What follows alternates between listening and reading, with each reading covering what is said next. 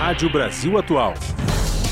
Para sugestões e comentários, entre em contato conosco por e-mail redação@jornalbrasilatual.com.br ou WhatsApp DDD 11 96893 7672. Acompanhe a nossa programação também pelo site redebrasilatual.com.br. Pontualmente, 5 horas.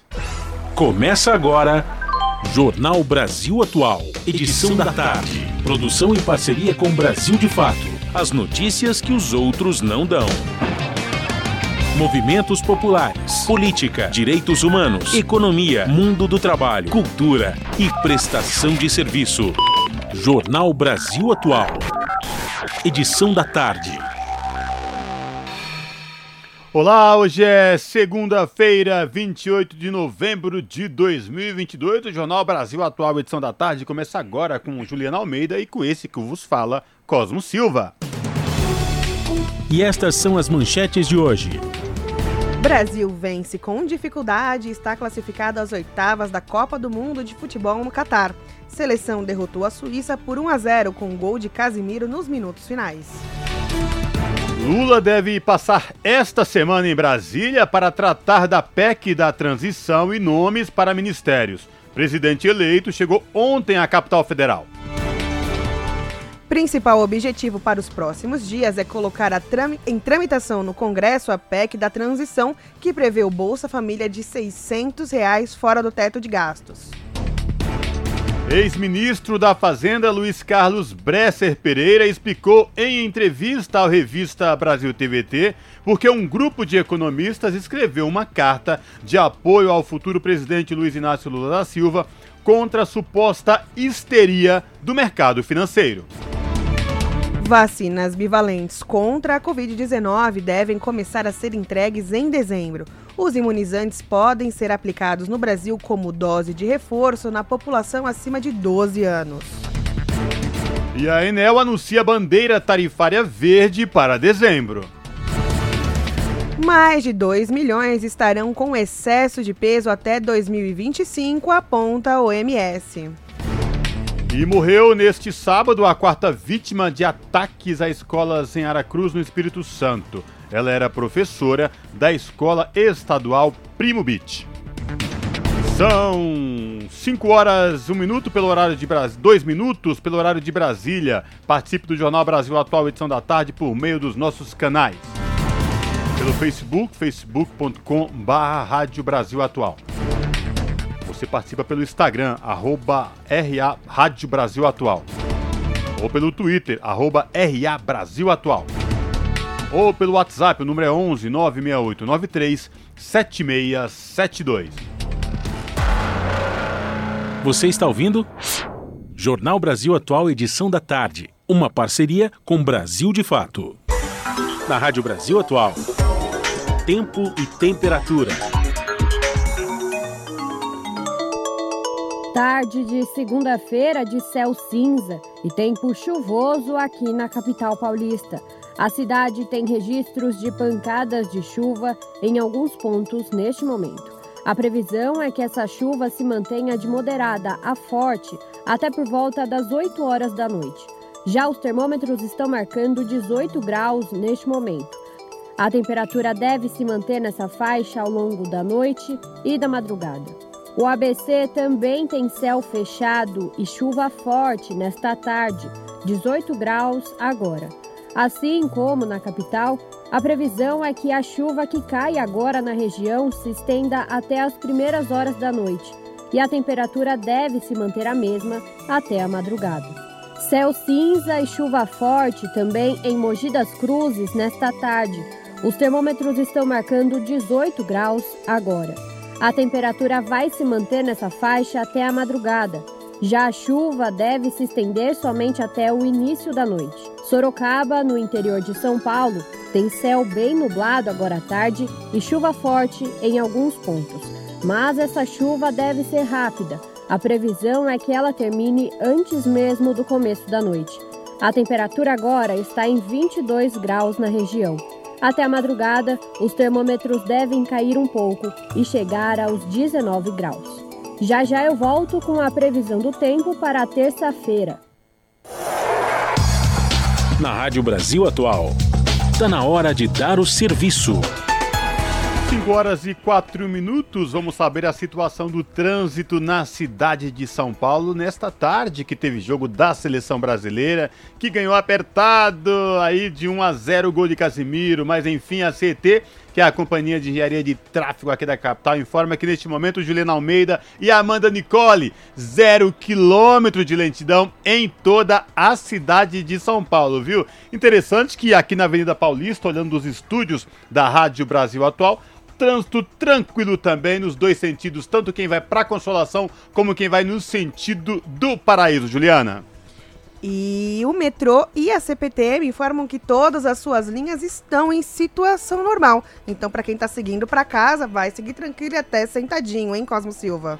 Isso é reflexo do jogo da seleção brasileira, né, Juliana? Exatamente. Deve estar todo mundo no bar, deve estar em casa, curtindo com a família. E a gente, na hora de voltar para casa, vai como? Sentadinho, tranquilo. Tranquilo, né? Pois bem, esta mesma situação de tranquilidade se repete nas rodovias Anchieta e Imigrantes isso segundo a Ecovias, que é a concessionária que administra o sistema Anchieta Imigrantes, viu? Quem desce para a Baixada Santista agora, nesse momento, pelas duas rodovias, o trânsito é tranquilo. E quem sobe também, trânsito muito tranquilo, sem nenhum problema, segundo a Ecovias. A concessionária que administra o sistema só pede muita cautela aos motoristas, porque neste momento chove não só na capital, mas também no trecho de serra. Cautela nunca é demais, está importante. Chove também no trecho de serra. A Ecovias pede atenção redobrada aos motoristas.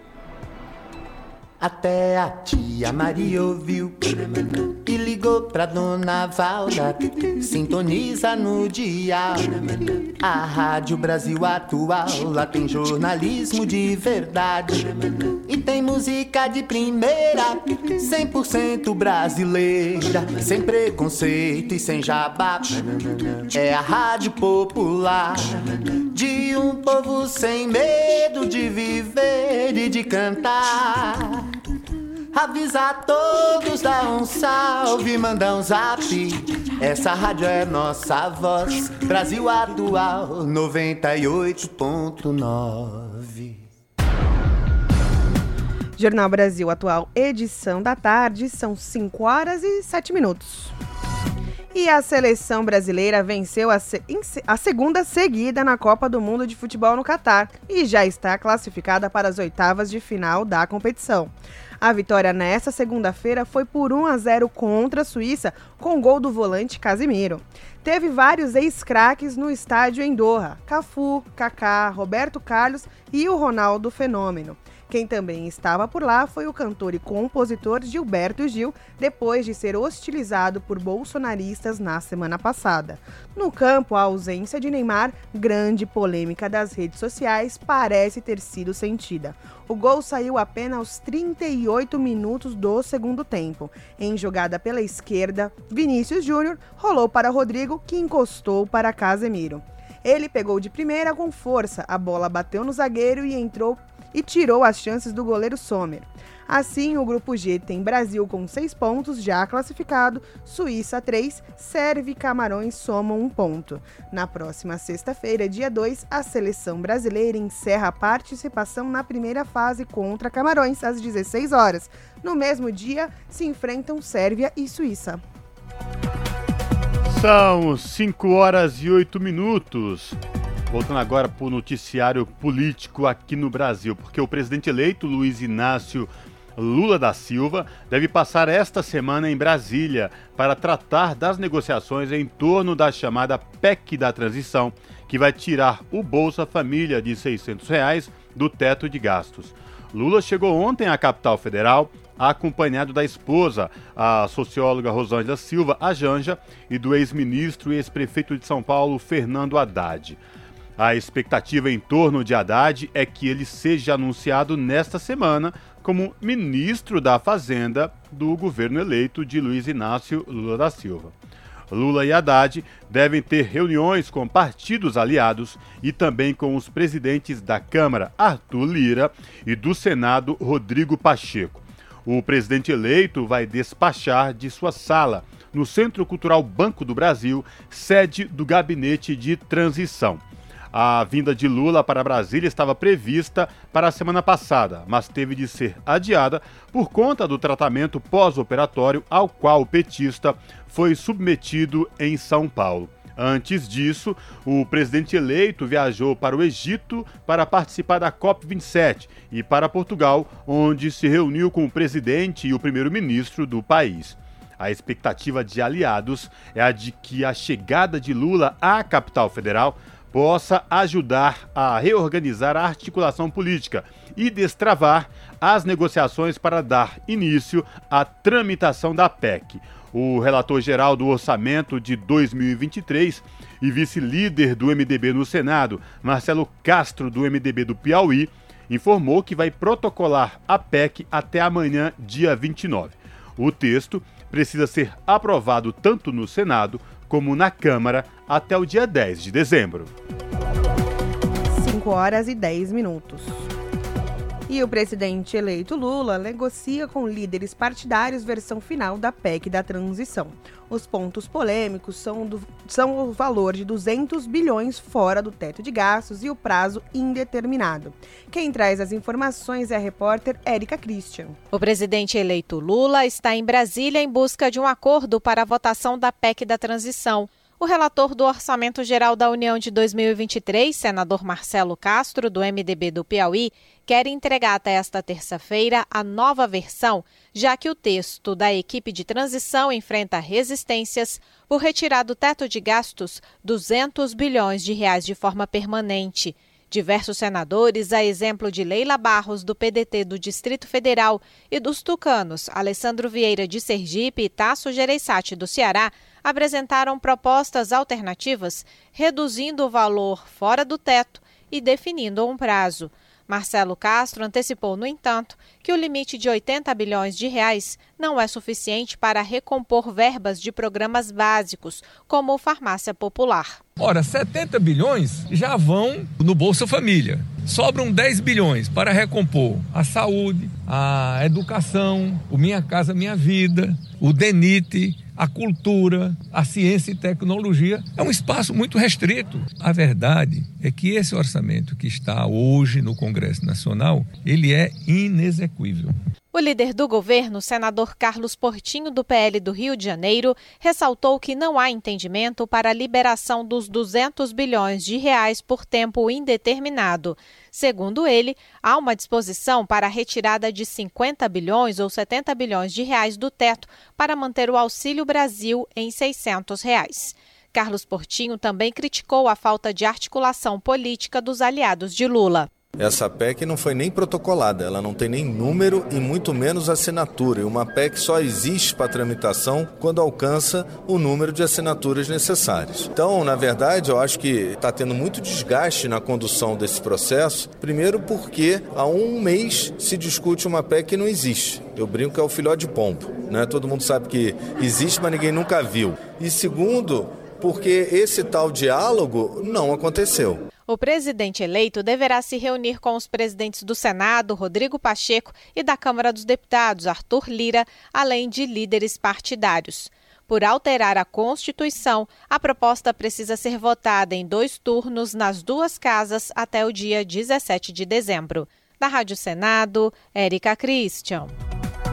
São 5 horas e 13 minutos e o ex-ministro da Fazenda, Luiz Carlos Bresser Pereira, explicou em entrevista ao Revista Brasil TVT, que foi ao ar no sábado e no domingo na TVT e na Rádio Brasil Atual, por que um grupo de economistas escreveu uma carta de apoio ao futuro presidente Luiz Inácio Lula da Silva contra a suposta histeria do mercado financeiro. A entrevista foi concedida a Ana Rosa Carrara e é isso que vos fala Cosmo Silva durante o Revista Brasil TVT. Vamos acompanhar.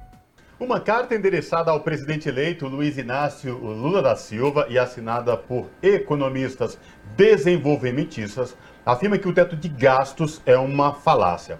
Para falar com a gente sobre essa questão, o Revista Brasil TVT conversa agora Luiz Carlos Bresser Pereira, que é professor emérito da Fundação Getúlio Vargas aqui de São Paulo. Olá, professor Bresser Pereira, tudo bem com o senhor? Seja bem-vindo. Muito obrigado. É um prazer estar aqui com vocês. Pra, prazer é todo nosso, professor. Então, esta, esta carta uh, nós escrevemos, uh, o Zé Luiz Oreiro, Luiz Fernando de Paula, eu e mais dois, uh, nós escrevemos em função de uma carta que tinha sido enviada no dia anterior por três economistas da PUC, dizendo que se o teto de gastos fosse abandonado, a inflação voltaria, e dando isto um tom dramático. Né? E essa coisa é um, isso é uma coisa sem pé nem cabeça. Isso não faz o menor sentido do ponto de vista econômico. De forma que, então, nós achamos que era importante dizer isso em, em bom e alto som. E, e a forma que fizeram foi também fazer uma carta ao presidente, que ele tem pela frente graves problemas a enfrentar e precisa fazer um bom governo e não pode seguir essa, essa loucura uh, de austeridade uh, que, não, que eu digo que não faz sentido. Não sei se eu, por que, que não faz sentido. Uh, existe uma, uma crença popular de que a inflação é causada por déficits públicos que levam o governo a emitir dinheiro. Quer dizer, essa história é uma história muito velha. Quer dizer, e, e no passado, quando não havia possibilidade de fazer dívida pública, né, isso podia ter uma certa verdade.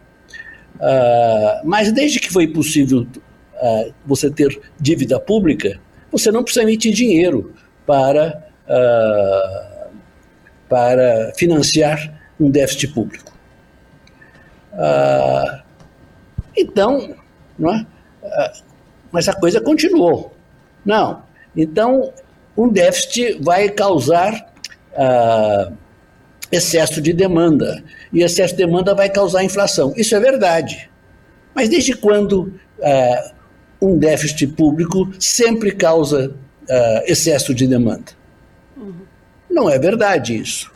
Uh, a economia pode estar perfeitamente fora do pleno emprego, então isso não acontece, não há nenhuma inflação nisso aí. Uh, a dívida pública não pode ser muito alta. Isso faz ainda menos sentido. Quer dizer, você tem. Uh, se, a, se o país deve na sua própria moeda, quer dizer, no caso nosso, se, nós se, se, o, se o Estado brasileiro deve em reais, não tem a menor chance de pregar, de, de quebrar, e muito menos de. de e, e, claro que não tem chance disso causar inflação, né? a, a, a dívida pública, pura e simplesmente. O Japão, por exemplo, tem uma dívida pública de 260% do PIB. E, no entanto, não tem inflação nenhuma. O problema dele geralmente é deflação, não é inflação. E Enfim, professor... todas essas coisas. Sim, faz favor. Desculpa, é, é Professor, na verdade, na carta vocês abordam a questão do teto de gastos, demonstrando que, na verdade, desde que foi instituída lá no governo de Temer, em 2016, é, e nesses quatro anos de Bolsonaro, não foi possível é, garantir é, que ele fosse regulamentado. Aí o que eu faço a pergunta ao senhor é o seguinte: uma âncora fiscal para um governo é importante, mas seria o caso de se ter uma nova âncora fiscal e não que fosse essa emenda constitucional 95 que foi criada lá em 2016? Então, uma âncora fiscal é, pode ser uma boa coisa. É, dá uma, uma diretriz, uma ordem uh, no governo. É? Então, os governos têm feito, têm estabelecido âncoras uh, fiscais uh, que, que sejam flexíveis. Agora, o teto de gastos, quando foi feito, foi pura demagogia neoliberal. Esse é o nome. Quer dizer, o senhor Temer deu um golpe, né, ou comandou um golpe de Estado, chegou ao poder uh, e nomeou o senhor Meirelles para ser o ministro da Fazenda. E eles precisavam mostrar alguma coisa para a para não a sociedade, para o mercado financeiro e as elites econômicas que naquele momento estavam absolutamente neoliberais. Tinham entrado numa, numa fúria neoliberal, quer dizer, como não tinha acontecido antes no Brasil. Né? Exatamente quando a, o neoliberalismo estava entrando em crise lá, lá fora, lá no norte. Quer dizer, então eles inventaram esse esse teto de gastos, que é claro que era, eh, não, podia ser cumprido. Quer dizer, uh, um teto que é fixo, quer dizer, uh, só varia com a inflação, uh, não varia, portanto, quando aumenta o PIB do país, nem varia quando aumenta o, o, o, emprego. Né? Quer dizer, então não faz sentido. Nós sabíamos, e foi dito insistentemente, os economistas que examinaram o teto naquela ocasião, 2016, disseram isso não vai dar certo. Isso não vai ser cumprido. Não foi. Ponto é final. E o nosso, o nossa carta mostra isso, que, não, que o, o, o teto não foi cumprido. Professor, é outro, outro, outro ponto também que chama muita atenção, professor Bresser Pereira, Sei. é toda vez Sim. que se fala em pautas sociais, Bolsa Família, investimento em educação, trabalho e renda com dignidade, o mercado fica empolvoroso. Por que, que quando se fala em pauta social, esse mercado fica tão perturbado, professor? Não, veja, o, o mercado fica perturbado com déficit público, porque eles também puseram na cabeça essa teoria aqui, uh, essa teoria absurda, uh, de que uh, de que déficit público é errado que déficit público vai causar crise no país, vai causar inflação no país, esse tipo de coisa. Quer dizer, é preciso entender uma coisa, né? Há uma lógica para, para a responsabilidade fiscal. Eu sou a favor de responsabilidade fiscal e, portanto, de você ter âncoras cambiais, essas coisas. Claro que sou. Né? Mas é, por que, que a gente é a favor de uma responsabilidade fiscal? porque a gente, quer dizer, porque as pessoas querem que haja ordem na economia. Quer dizer, em uma economia que, em que o Estado gasta sem, sem, sem pensar, né, sem ter receitas, né, uh, não pode fazer isto. Então, é preciso que uh, essa economia está em desordem. E uma economia em desordem, né, ela está sujeita a crises de todo tipo. Então, uh, é importante isso. Agora, por outro lado, quando você fala em teto então, de, de gastos, é preciso distinguir é, os gastos correntes, os quais se incluem os gastos sociais, uh, dos gastos com, uh, com, com investimento público. Quer dizer, em relação aos gastos uh, correntes, é razoável que você tenha um teto uh, definido em termos não é, de porcentagem do PIB e, portanto, porcentagem do PIB nominal e, portanto, que aumente não só com a inflação, mas também aumente com quando o PIB cresce e o emprego crescem.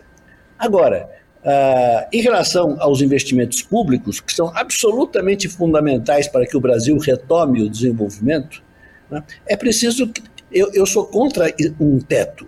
Eu sou a favor de um piso. Ou, se quiser, de um piso e de uma, e de uma meta. Né?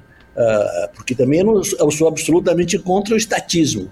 Eu sou a favor de que o Estado faça investimentos que correspondam a mais ou menos 20% a 25% no máximo do investimento total de um país a expectativa, a projeção que se fez do rombo que o governo Bolsonaro vai deixar para o próximo mandato, ele parece ali que, que, que, houve uma estatística de 400 bilhões, né? Gostaria que o senhor comentasse se é isso mesmo ou não. E, dado essa situação que o senhor está colocando, para além da questão do teto de gastos, que é uma questão que está sendo trabalhada com uma PEC e, e, é uma parte do problema da economia brasileira, quais são os outros grandes desafio que, desafios que o novo governo vai ter nessa questão da, da, do Ministério da Fazenda? Então, eu prefiro responder a segunda questão. A primeira, eu creio que é isso mesmo e não há muita coisa a acrescentar. Agora, é claro que o governo precisa retomar que o Brasil retome o seu desenvolvimento econômico. Quer dizer, o Brasil está semi-estagnado desde 1980. Nesses 42 anos, só houve um período, que foi exatamente o governo Lula, em que o Brasil cresceu a uma taxa satisfatória. E é preciso considerar que naquela ocasião, uh, além de alguma das políticas de uma política pública importante que o PT usou com, corretamente, duas, aliás. Uma foi uh, o aumento do salário mínimo, que naquele momento era muito necessário e havia espaço para isso. E segundo, né, o aumento do investimento público, que eles conseguiram, apesar de todas as dificuldades e limitações que há nessa, nessa área. Agora, uh, mas isso foi de um lado, mas de outro lado, eles, quer dizer, o problema é, do investimento privado continuou baixo, é, e isso se deveu a uma taxa de câmbio que estava permanentemente muito apreciada. Então, isso não foi resolvido. De forma que eu tenho dito insistentemente que há duas condições fundamentais para que a economia brasileira volte a crescer de maneira satisfatória eh, e de maneira sustentada, sem depender de booms de commodities, que foi o que ajudou muito o governo Lula. E quais são essas duas condições? Uma, o PT já procurou praticar na primeira vez, que foi, que foi aumentar o investimento público, e eu acabei de falar sobre isso. A outra é ter uma taxa de câmbio que seja competitiva. Quer dizer, ah, isso é também absolutamente fundamental. E então eu acho que é importante que o governo, logo aqui no começo dele, ele diga né, que ele está disposto a manter a taxa de câmbio num nível mais ou menos semelhante ao atual, porque a taxa de câmbio atualmente está competitiva para a indústria, que é o que importa. Ah, 5,10, 5,20, tá bom. Né? Agora, se não houvesse compromisso e se a economia voltar a, a se tranquilizar, se a confiança voltar uh, a, a, aos mercados, não só locais, mas também internacionais, se isso acontecer, né, a taxa de câmbio volta. Se o governo não, ficar muito, não, não estiver muito atento e não tiver, então, um compromisso de não permitir que isso aconteça. Não, não, discuto aqui agora quais são as medidas que ele deve tomar, porque são muitas e eu acho melhor nesse momento deixar isso em aberto. Aliás, né, professor, quanto à confiança dos mercados, mercados internacionais aí, desde a eleição do presidente eleito Luiz Inácio da Silva no último dia 30, né, vários mercados já pedindo reuniões aí com a equipe, com o próprio, próprio presidente mesmo, esta viagem dele para fora tal. Isso também ajuda muito no futuro é, próximo, ou não, professor? Ajuda sim. Né? Eu brinco com. Eu tenho um filho que trabalha no mercado financeiro e eu dizia para ele: olha né? Quando, no dia que, que, que o Lula for eleito, a, a, a bolsa vai subir. e, e, e, eles, eles duvidavam lá no, no, na empresa. E, na verdade, subiu. Né? Depois deu, depois deu uma queda por outros motivos. Tá? O Lula falou um pouco demais um dia né, sobre o gasto público, não era nem a PEC ainda. E, mas, mas agora já está, a coisa já está voltando. Agora há uma perspectiva de qual vai ser o ministro uh, da Fazenda, e é uma boa perspectiva. Né? Então, eu estou bem, bem animado. É isso, então conversamos com Luiz Carlos Bresser Pereira, que é professor emérito da FGV de São Paulo. Professor, é sempre um prazer escutá-lo. Obrigada por participar conosco aqui hoje. Foi um prazer. Abraço, Abraço. professor. Até a próxima.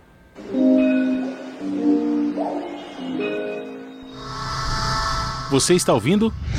Jornal Brasil Atual, edição da tarde. Uma parceria com Brasil de Fato. 5 horas e 28 minutos. A produção de cana-de-açúcar representou 48,3% da agricultura no estado de São Paulo em 2021, segundo o levantamento da Fundação SEAD, com base no, de dados com o IBGE. No entanto, embora o produto ainda seja predominante, a participação da cana vem caindo nos últimos anos, ao mesmo tempo que cresce a presença da soja. Assim, depois da cana com 48,3%, a soja tem 12,1% e a laranja 11%. Mas em 2017, a soja representava apenas 6,5% no total. Naquele mesmo ano, a cana-de-açúcar correspondia a 57,1%. O SEAD lembra que a cultura da cana ainda é a principal em mais de 10 das 16 regiões do estado. Representa 68% na região de Ribeirão Preto, 67,7% na região de Araçatuba e 65,2% em Barretos. Já a produção também avançou nos últimos dois anos.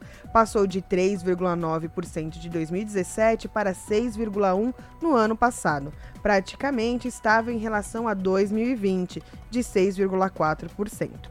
Por sua vez, o cultivo do café passou de 3,2% para 5,1%. Entre os produtos de origem animal, destaque para os ovos de galinha com 57,9%. Em seguida vem o leite com quase 40%. Na aquicultura, as tilápias representam 80%. Por fim, na silvicultura, papel e celulose, quase 40% e resina 27%. São 5 horas e 30 minutos. E a Enel anuncia a bandeira tarifária verde para dezembro. Segundo a concessionária, as boas condições de geração de energia do país não trouxeram custos que pudessem gerar cobranças adicionais na conta de luz. A reportagem é de Matsu Euler. Boa notícia para o bolso do consumidor.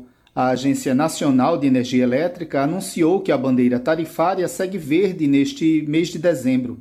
Segundo a ANEL, as boas condições de geração de energia do país não trouxeram custos que pudessem gerar cobranças adicionais na conta de luz e que, com a chegada do período chuvoso, melhoram os níveis dos reservatórios e as condições de geração das usinas hidrelétricas, as quais possuem um custo mais baixo do que as termoelétricas, por exemplo.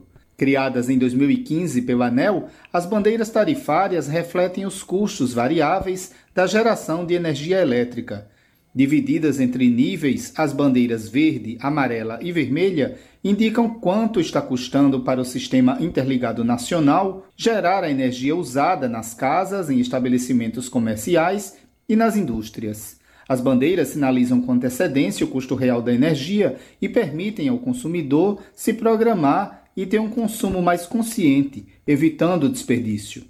Antes, esse custo era atualizado de uma única vez ao ano e os consumidores só conheciam depois nas revisões anuais das tarifas de energia de cada distribuidora. Da Rádio Nacional em São Luís, Madison Euler. Custo de vida, emprego e desemprego, cesta básica, tarifas públicas, salário mínimo. Agora, na Brasil Atual, a análise do DIEESE. Fausto Augusto Júnior, diretor técnico do DIESE, comenta hoje sobre o IPCA 15, Índice Nacional de Preços ao Consumidor Amplo 15, conhecido como a prévia da inflação para o mês, que acelerou para 0,53% em novembro, segundo dados do IBGE. É com você, Fausto. De alguma forma, era o que a gente já vinha falando lá na, antes da própria eleição. Ou seja, quando a gente teve uma uma redução da inflação, quando a gente teve ali a questão da, da mudança da tributação sobre combustíveis, você teve ali a desaceleração da inflação. Agora, a questão tributária simplesmente ela retorna, né? ou seja, ela não coloca ou não resolveu o problema. A gente vai acabar assistindo de verdade ainda o que, que vai acontecendo de acordo com a própria lógica do, do, do, dos preços, tanto ligado a combustíveis quanto alimento.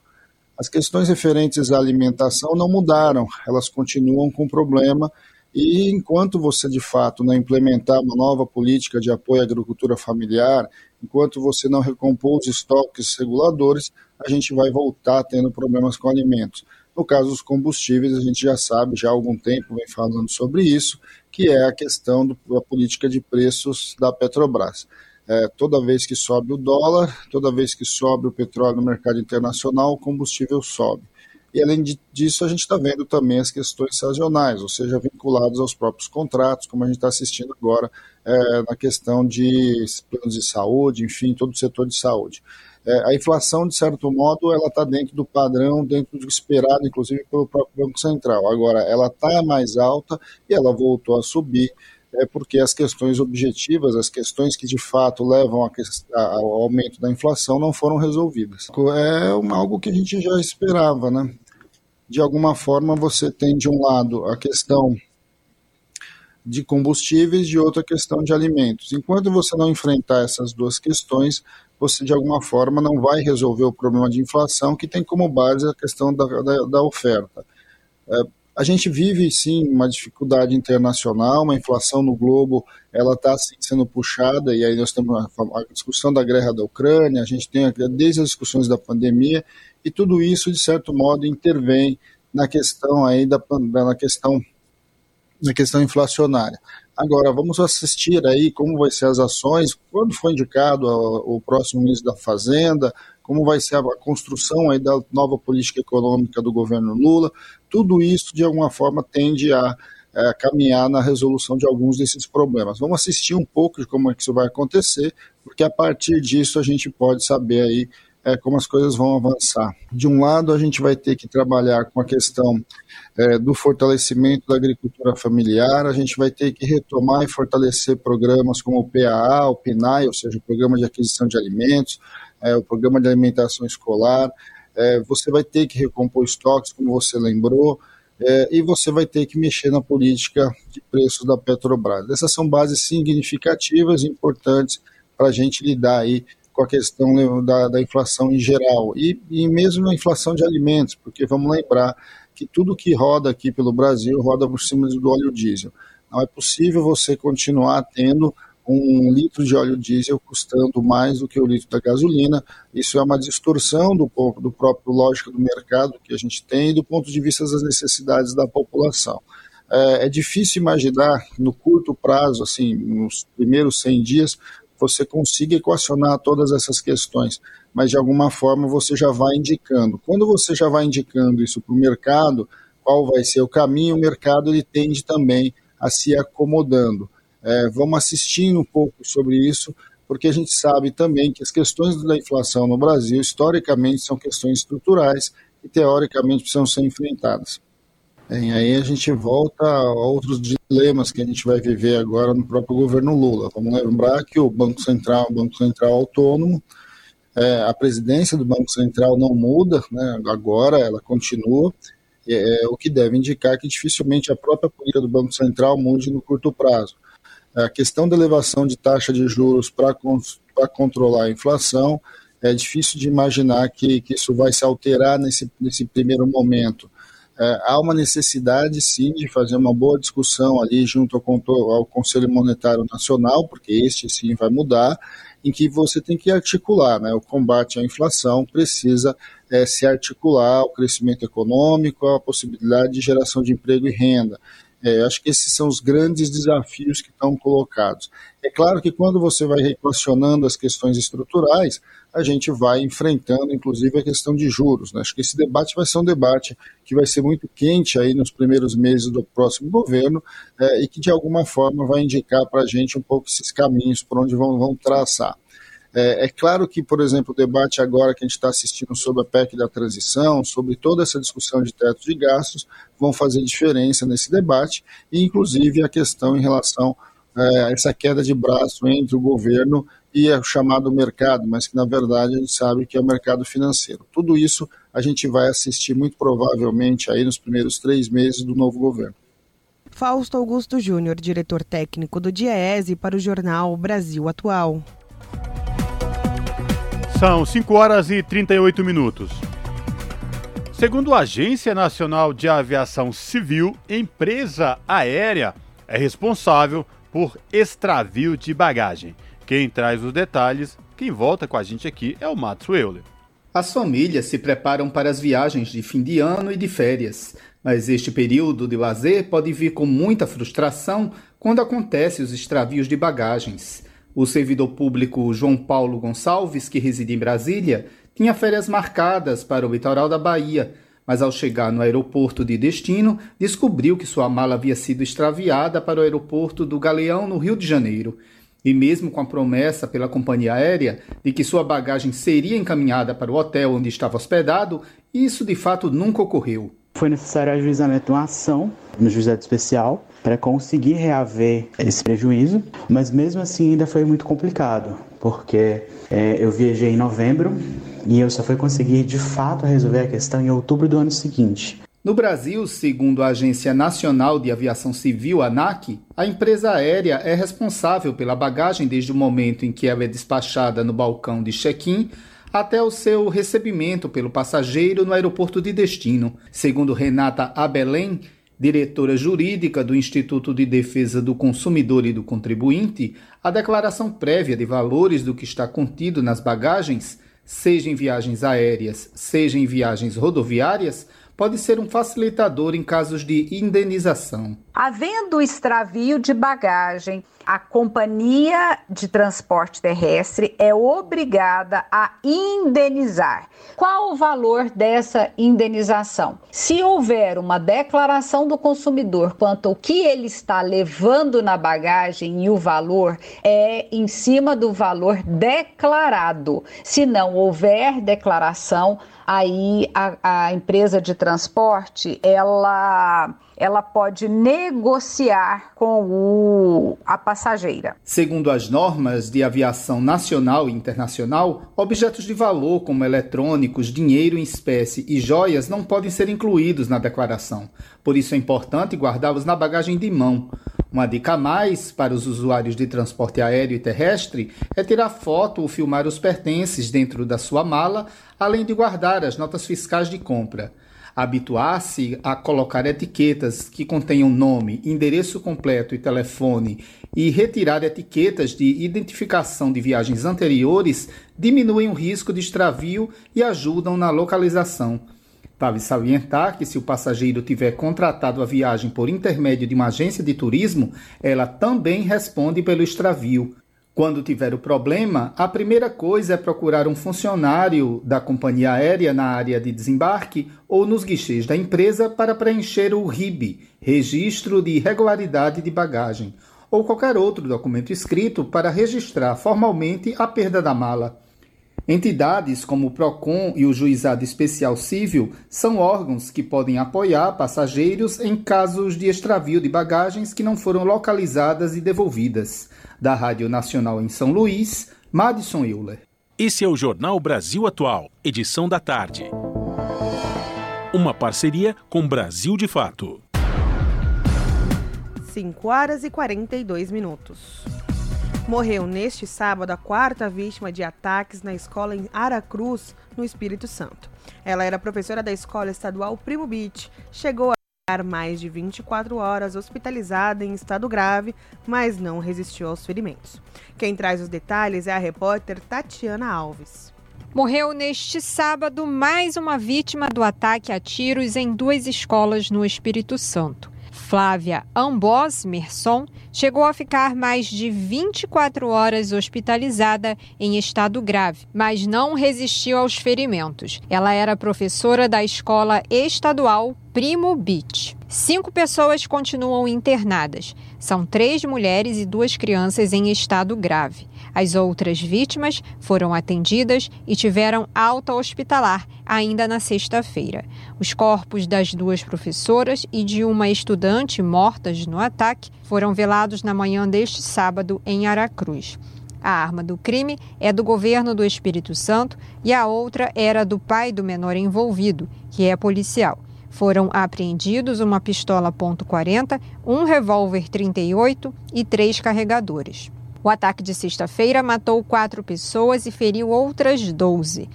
Os disparos aconteceram na Escola Estadual Primo Beach e no Centro Educacional Praia de Coqueiral, uma escola particular. O responsável pelos ataques, de 16 anos, foi apreendido e confessou que o ato foi planejado e que não tinha alvo.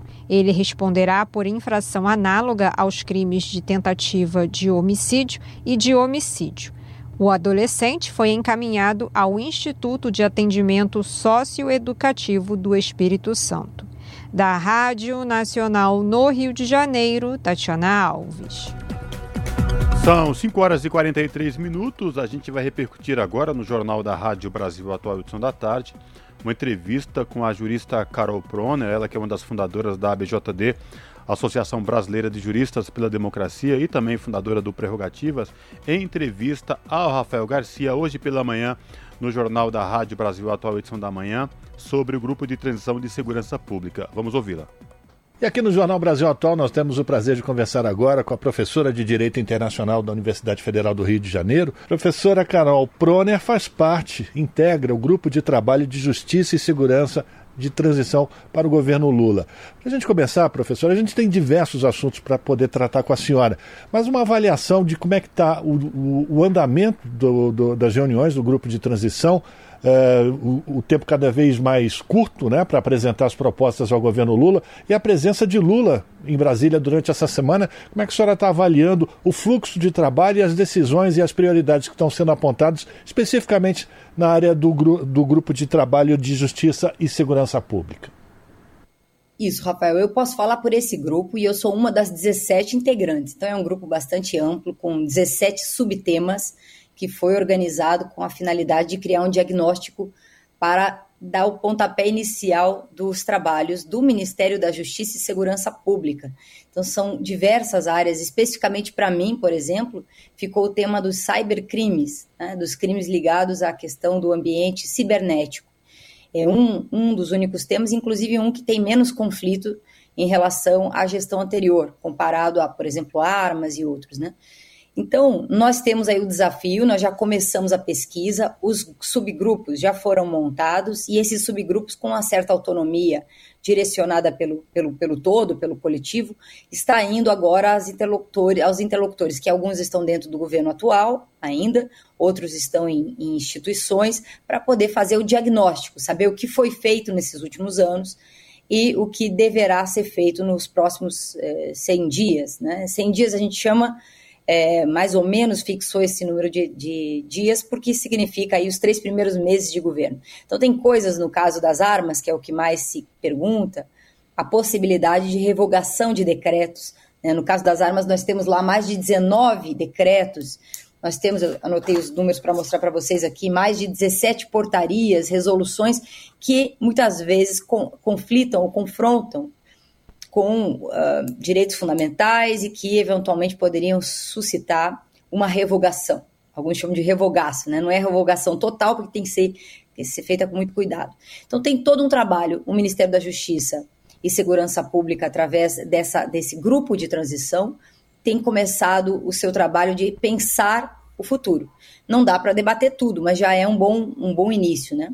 Eu acho que o que melhor resume, para se ter uma informação completa, é a coletiva de imprensa dada pelo senador Flávio Dino na semana passada, no final da semana, acho que foi quinta-feira, me parece, ou quarta-feira à noite, quando trouxe os resultados do, dos debates da semana. Né? Então, ali tem, é, principalmente, relatando duas reuniões que eu participei com secretários de segurança pública dos estados e com comandantes das polícias militares de todo o país. Né? Então, ali nós temos uma, um primeiro um início, né? Agora, essa semana, sem dúvida nenhuma, nós teremos novidades, tanto neste grupo, porque no dia 29 serão apresentados é, é, os relatórios parciais, né? Uma primeira é, análise de todos os grupos, e já na semana que vem, no dia 12, é o nosso prazo final para apresentar esse diagnóstico. Agora, professora Carol, a senhora falou, a senhora está no subgrupo de crimes cibernéticos, a senhora falou sobre a questão de desarmamento, que ganha novamente é, é, luzes, não? Por conta de mais esse fato lamentável que aconteceu no Espírito Santo. A senhora acredita que é preciso realmente tomar medidas é, urgentes sobre essa questão do desarmamento e sem deixar de levar em conta todas as outras necessidades? Sim, sem dúvida, porque hoje nós temos os chamados CACs, que são os, os centros, os colecion... o CACs é uma, um acrônimo para colecionadores, atiradores e caçadores.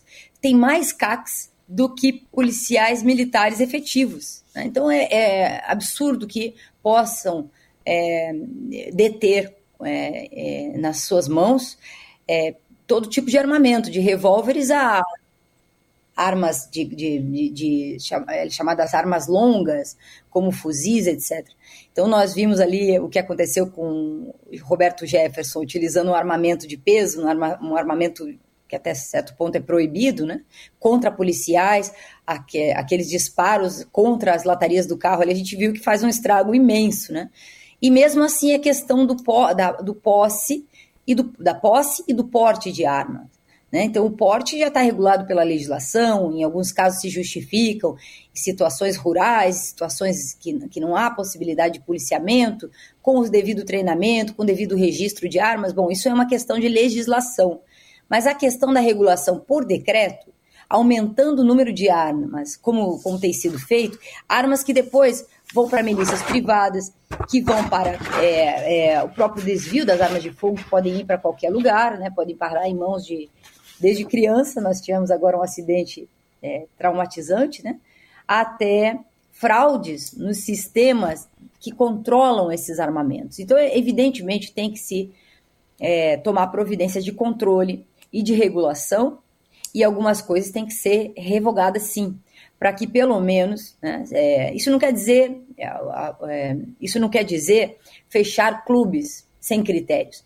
É o que tem se dito, é o que a gente tem discutido, mas sim regular né, os, os, o uso desse armamento. Uma coisa é andar armado para ir ao clube praticar, outra coisa é andar armado num, num lugar público, num bar, né, que a gente sabe que arma e álcool, né, o resultado é, pode ser catastrófico.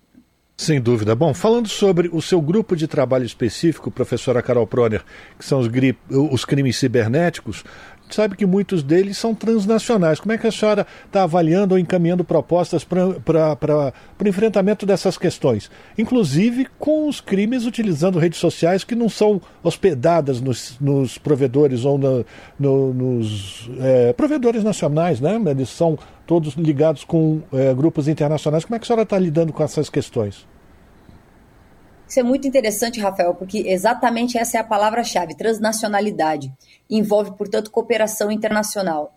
E cooperação internacional também é um tema que envolve outros crimes transnacionais, como corrupção transnacional, né, como outros crimes. Eu, eu, menciono corrupção, mas também tráfico de armas, tráfico de drogas, de seres humanos, né? E de todo tipo de, de crime que pode ser cometido com é, essa característica da transnacionalidade, com a colaboração de outros países, com o trânsito de fronteiras, etc. No caso do ambiente cibernético, esse trânsito é feito, portanto, num ambiente que não é, não é físico necessariamente, ou ele é complementar ao físico. Então, aqui entra a questão dos provedores da regulação né, de, de, dessa cooperação internacional, tendo em vista os dados de, que devem ser fornecidos por, é, por provedores né, nesse sentido.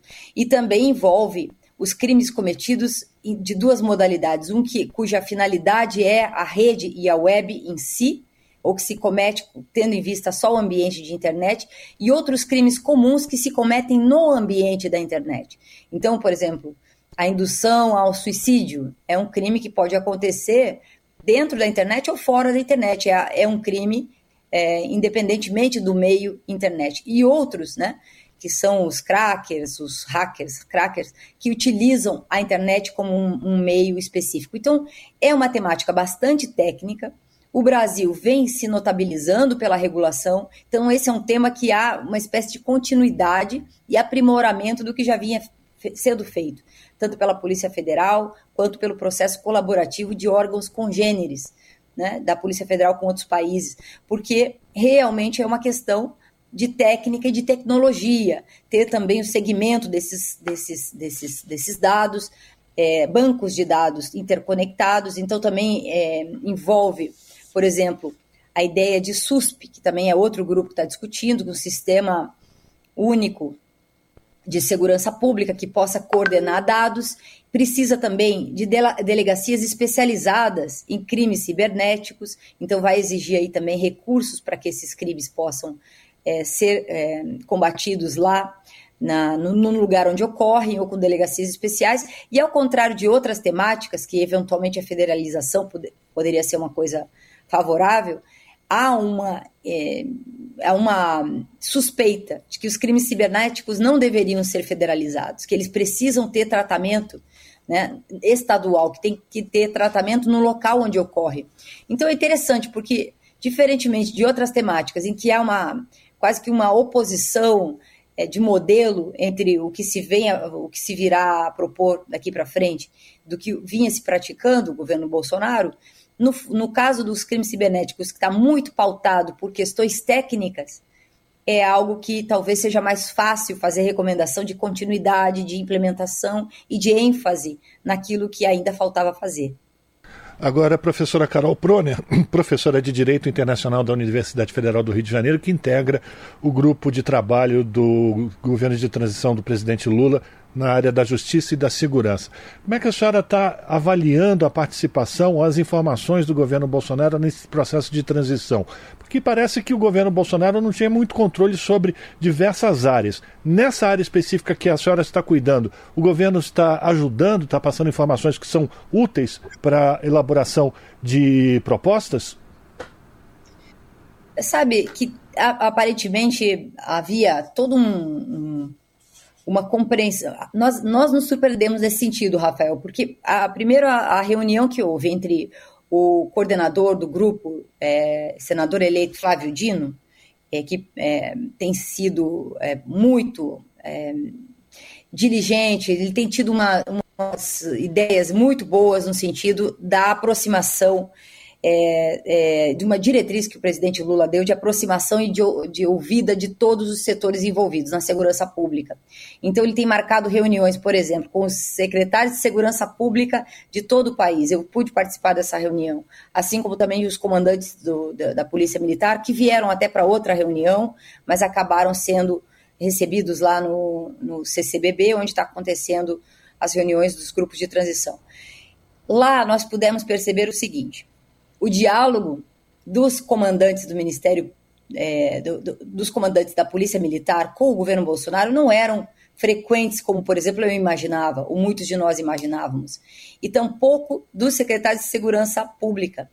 Lá nós pudemos ouvir que, quase uníssono, que eles têm compromisso com a legalidade e com a normalidade democrática, que eles também gostariam de que existisse critérios para o armamento e que também tivesse critério para desarmamento, porque a polícia também sofre as consequências de um descontrole armamentista no país. Aliás, é muito importante que isso aconteça para eles, porque estão, vamos dizer, numa operação e não sabem exatamente com que tipo de, de, de, situação armamentista eles estão lidando, seja nas comunidades, esses, como eu disse, as armas podem parar na mão de milícias. Existe um grupo, inclusive, estudando só a questão das milícias no, no, grupo de transição, que conecta, evidentemente, com armas.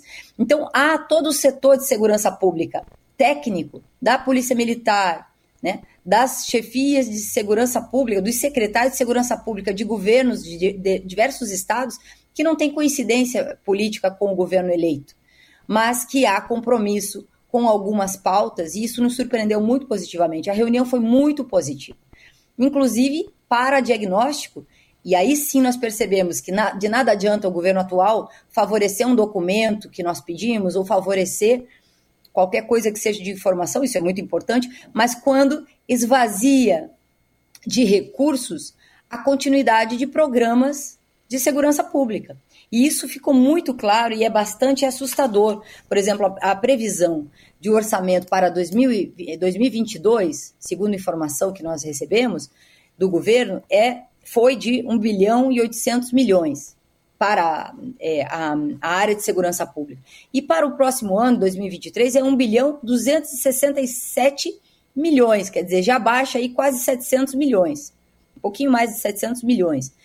Só para os programas que nós temos atualmente, já começaria a faltar dinheiro. E alguns programas mais afetados, que foram mencionados pelos próprios policiais militares que participaram da, da reunião e pelos secretários de Segurança Pública.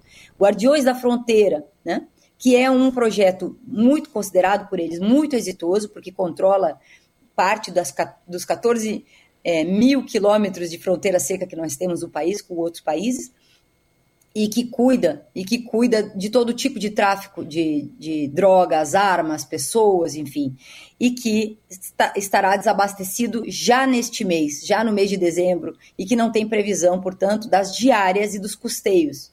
Né? Então, isso é muito grave, né? porque é um programa muito importante para o país. Eles reputaram como de maior, de, da maior importância e o que se precisa são diárias e, e passagens eh, e deslocamento, quer dizer, chamam de custeio não tem recursos para isso. O próprio, a própria Casa da Moeda, a questão da emissão do passaporte. E nem se fala das novas regras de passaporte, chamado passaporte seguro, já custaria 60 milhões.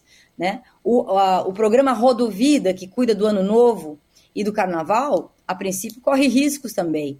Então, são 4 milhões só que envolvem só a operação rodovi, é, Rodovida. E também programas determinados pelo Supremo Tribunal Federal, como, por exemplo, o STF Amazônia, é, Amazônia as, as medidas que o STF determinou para a Amazônia, né, áreas ambientais, a questão também do, do tráfico, do, da, da, prevenção a, a, tráfico de drogas, etc. A determinação do STF é, implica 60 milhões do orçamento. E nós não temos recursos previstos em 2023 para isso. Né? Tem mais uma decisão do, do, do, TCU com relação à segurança portuária, que é um problema sério no país, teria um impacto de 150 milhões. Então, o que, que é importante dos grupos de transição? Eu, eu acho que isso, Rafael, é uma das coisas mais importantes desse período, que é a compreensão dos problemas, das responsabilidades, e uma vez que os grupos de transição são tão plurais, inclusive é, político-partidariamente falando, temos ali vários é, vários interlocutores de todas as áreas do, do vamos dizer, da, que formam essas, conformam a política no país, é a compreensão de que haverá de ter muito diálogo para poder reconstituir o orçamento em todas as áreas. Eu mencionei só a questão da segurança pública e já não tem dinheiro. Imagine o restante das áreas do país. Então, isso eu tenho a impressão que é um pouco tem um lado aí que é que é assim de compreensão esse modelo de transição que nunca foi adotado, porque nunca foi tão hostil a passagem de um governo para o outro, né? Inclusive, o chefe máximo do, do, poder executivo não reconhece o resultado das urnas até o dia de hoje. Então, essa pluralidade, é mais de 200 nomes, provoca também a compreensão dos problemas e a legitimidade para enfrentá-los. Então, eu acho que esse modelo tem essa virtude. Pode ser que tenha outros defeitos, mas essa virtude tem, da compreensão coletiva dos problemas e do estado em que nos encontramos diante né, dessa super, é, desse superfinanciamento das eleições, quebrando todas as regras aí, e seguramente se olhando, olhando com lupa, violando várias regras eleitorais que dizem respeito à, à forma né, de, de se disputar uma eleição a nível federal no Brasil. Sem dúvida. A gente está conversando com a professora Carol Proner e a sensação que tem, ou melhor, a conclusão que nós chegamos, né, professora? Ah, nas últimas semanas nós é, conversamos com integrantes dos grupos de transição de diversas áreas, tanto na educação como na saúde, todos eles são, são, são é, unânimes em dizer que falta dinheiro, acabou o dinheiro. É uma política de terra arrasada que Bolsonaro está deixando para o próximo governo. E diante desse quadro, da importância das discussões que a senhora também é, já presenciou, é, é a senhora acredita que é importante haver a separação para a pasta da Justiça e Segurança Pública?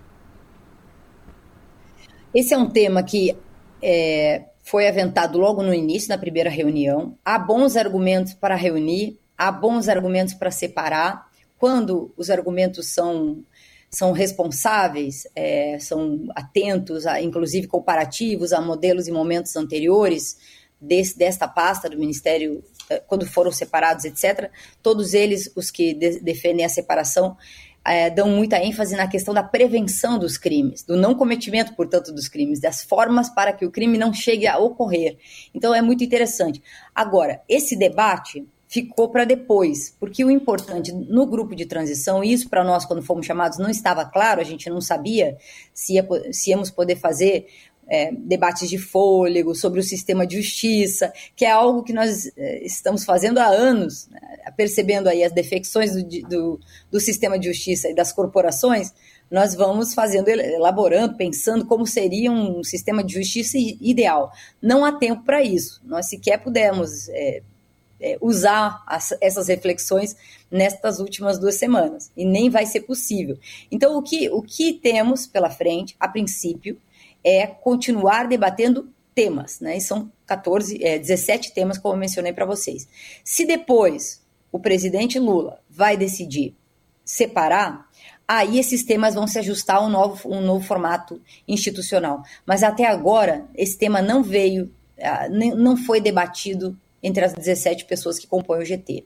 Então, a impressão que, ou bem, nós recebemos uma orientação para redesenhar também essas temáticas que discutimos é, nas próximas duas semanas, ou talvez isso fique lá é, para uma decisão de governo e aí essas pedras vão ter que se ajeitar no andar no andar da, da carruagem, né? As, as abóboras, as melancias vão ter que se ajeitar no andar, no andar da, carru, da carruagem, porque até agora nada indica que vai separar. Perfeito. Quero agradecer a participação de Carol Proner, professora de Direito Internacional da Universidade Federal do Rio de Janeiro, integrante do Grupo de Trabalho de Justiça e Segurança na transição do governo Lula, trazendo para a gente aqui as informações, como é que estão os debates, as propostas que estão sendo preparadas para que o presidente Lula possa fazer a avaliação e definir o seu plano inicial de 100 dias de governo nas diversas áreas, inclusive na área de segurança pública e justiça. Professora, muito obrigado pelo seu tempo, pela sua participação. A gente deseja um bom trabalho e que as discussões sejam frutíferas nos próximos dias. Obrigada, Rafael. Muito boa semana. Tchau, tchau. Um abraço. Conversamos com Carol Proner, aqui no Jornal Brasil Atual. Rádio Brasil Atual. Para sugestões e comentários, entre em contato conosco por e-mail redação@jornalbrasilatual.com.br ou WhatsApp DDD 11 96893 7672. Acompanhe a nossa programação também pelo site redebrasilatual.com.br.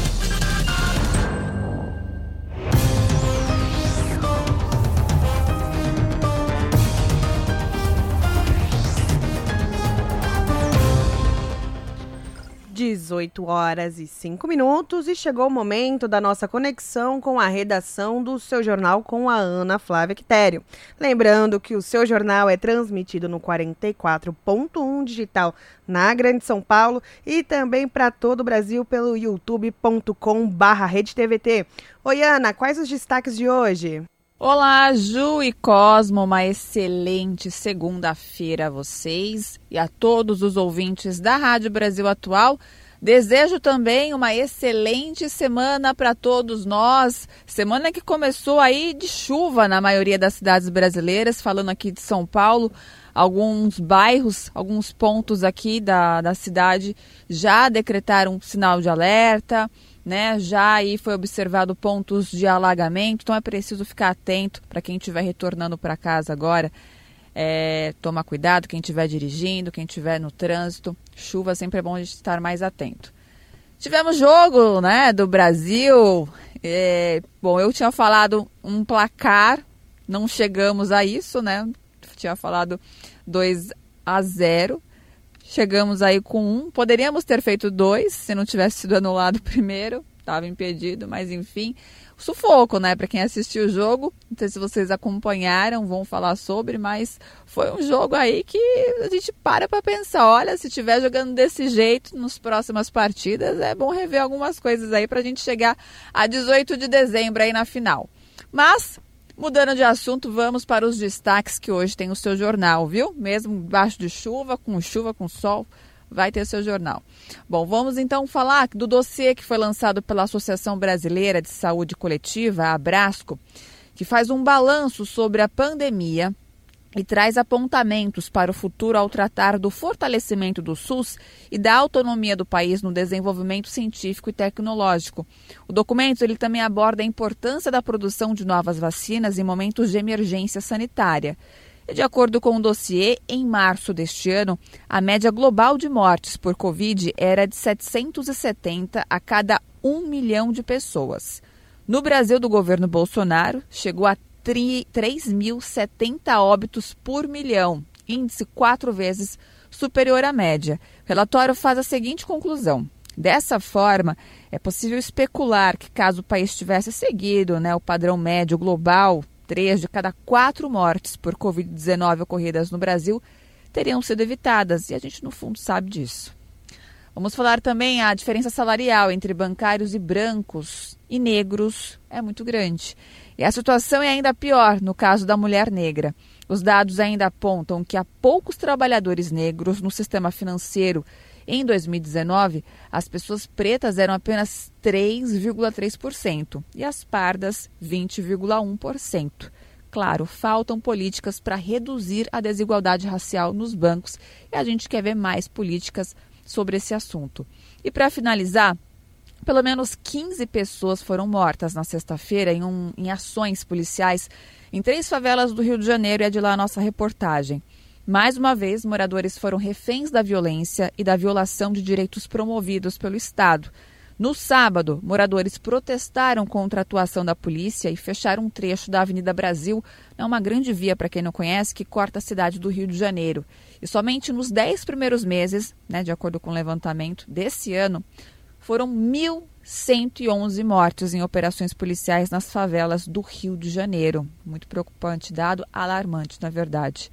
Bom, esses foram os destaques da edição desta segunda aqui no seu jornal. jornal que vocês já sabem, para vocês acompanharem outras notícias completas, basta se conectar pelo YouTube, youtube.com ou através do canal 44.1 UHF, você que tem a antena digital, você que mora na região do grande ABC ali paulista, você também pode nos assistir através da Claro TV pelo canal 512. Então, são vários meios de você assistir o seu jornal, também todos os outros programas da TVT. Um beijo grande, viu, Ju e Cosmo. Eu espero por vocês então daqui a pouquinho aqui no seu jornal. Até lá. Jornal Brasil Atual, edição da tarde. Uma parceria com Brasil de Fato. 18 horas e 10 minutos. E vamos para mais um boletim da Copa do Mundo no Catar. Vamos começar pelos resultados do final de semana dos grupos C e D e F. Pelo grupo D, as seleções da Tunísia e Austrália se enfrentaram, com vitória dos australianos com placar de 1 a 0. Logo depois, pelo grupo C, o confronto entre as seleções da Arábia Saudita terminou com placar a favor dos poloneses já 2 a 0. Também no sábado, a França levou a melhor contra a Dinamarca, com um placar de 2 a 1, com dois gols marcados pelo Mbappé. Contrariando todos os bolões, Lionel Messi e Enzo Fernandes balançaram a rede duas vezes pela Argentina contra o México e ficou o placar de 2 a 0. Já no domingo, pelo grupo F, pela manhã, mais uma zica do bolão. Costa Rica levou a melhor contra o Japão com um placar de 1 a 0 para os, co os costarriquenhos. Pelo grupo E, a zebra da vez foi o Marrocos, que ganhou da Bélgica por 2 a 0.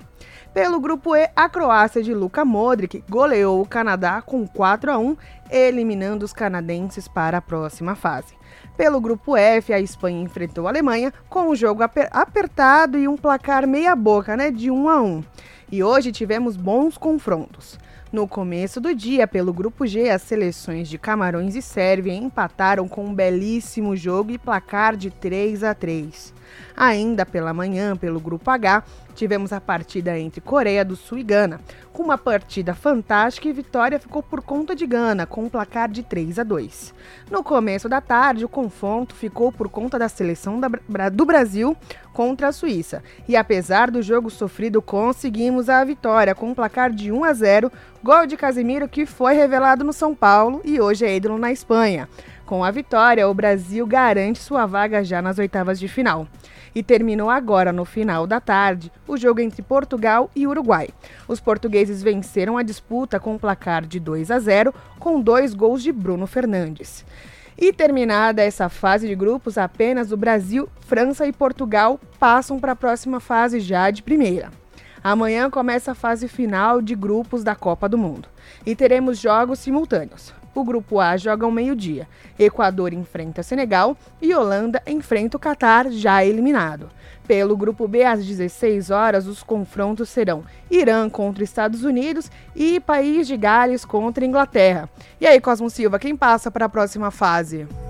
Complicado, viu, Juliana? Mas enfim, é melhor aguardar porque as zebras estão dando a cara desde o começo dessa Copa. É melhor aguardar o é certo é que, até o momento, três seleções garantiram vaga já nas oitavas, né? França, Brasil e... Portugal agora no Portugal final agora tarde, com esse né? resultado final, né? A gente continua aqui com o Jornal Brasil Atual edição da tarde, porque Esperança Garcia é reconhecida como a primeira advogada do Brasil. O reconhecimento veio durante a sessão ordinária realizada pelo Conselho Federal da Ordem dos Advogados do Brasil na última sexta-feira. Quem traz os detalhes é Matson Euler. Mulher negra escravizada Esperança Garcia, reconhecida como a primeira advogada do Brasil. O reconhecimento veio durante a sessão ordinária realizada pelo Conselho Federal da Ordem dos Advogados do Brasil na última sexta-feira.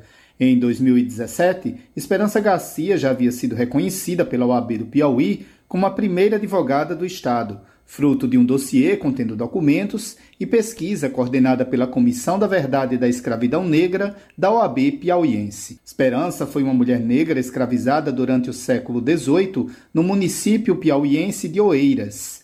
Ela nasceu na Fazenda Algodões, propriedade que pertencia a padres jesuítas brasileiros, onde aprendeu a ler e a escrever antes dos 16 anos.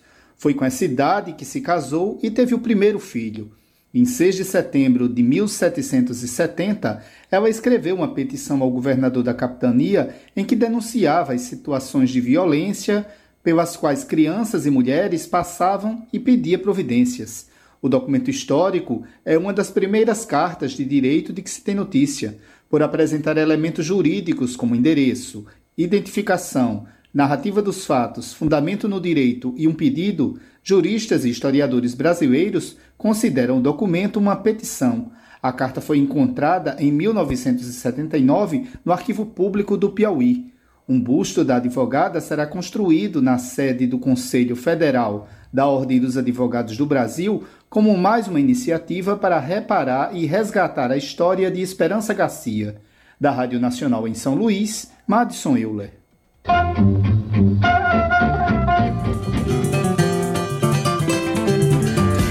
Mosaico Cultural, uma produção Rádio Agência Brasil de Fato.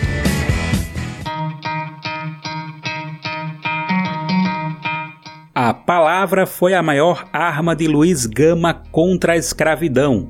Foi com a oratória eloquente que o advogado autodidata conseguiu garantir a liberdade de centenas de pessoas escravizadas e se transformar no patrono da abolição. Naquela época, o Brasil aderia às leis abolicionistas em ritmo de conta-gotas. Era pelas brechas do judiciário que Luiz Gama garantia os direitos dos escravizados. A advogada Raquel Costa, que mora em São Paulo, resgata um pouco da história dele. O Luiz Gama, além dele ser um advogado brilhante, ele foi responsável, né, estima-se que ele libertou cerca de 500 pessoas escravizadas, o que é uma grande inspiração. Ele também trouxe esse lado da humanização da pessoa negra, da crítica à sociedade, uma mudança do mundo em que ele vivia.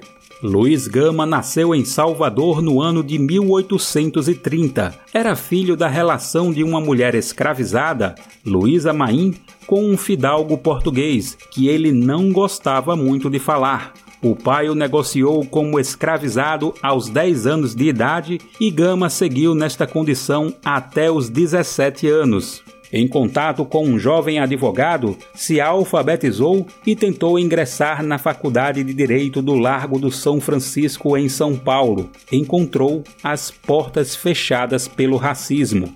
Foi pelos livros que Luiz Gama superou a decepção de não poder estudar direito, se dedicou com afinco, aprendeu as leis e em pouco tempo já estava advogando. A primeira causa ganha foi em benefício próprio. Ele conseguiu provar perante os juízes que jamais deveria ter sido escravizado.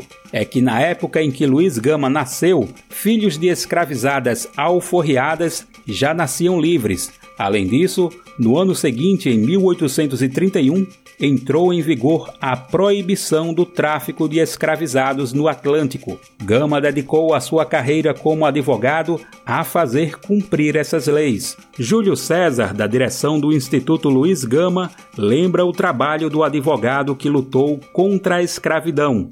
Ele vai compreendendo formas de trabalhar dentro do que nós tínhamos na legislação brasileira para lutar contra o processo de escravidão. Ele identificou, através dessa lei, quem eram os negros e negras escravizados que adentraram ao Brasil após a promulgação dessa lei e usava como argumento jurídico esse mecanismo Em 1 de dezembro de 1880, Luiz Gama escreveu a seguinte mensagem no jornal Gazeta do Povo: Em nós, até a cor é um defeito, um vício imperdoável de origem, o estigma de um crime, e vão ao ponto de esquecer que esta cor é a origem da riqueza de milhares de salteadores que nos insultam que esta cor convencional da escravidão, como supõem os especuladores, à semelhança da terra, ao través da escura superfície,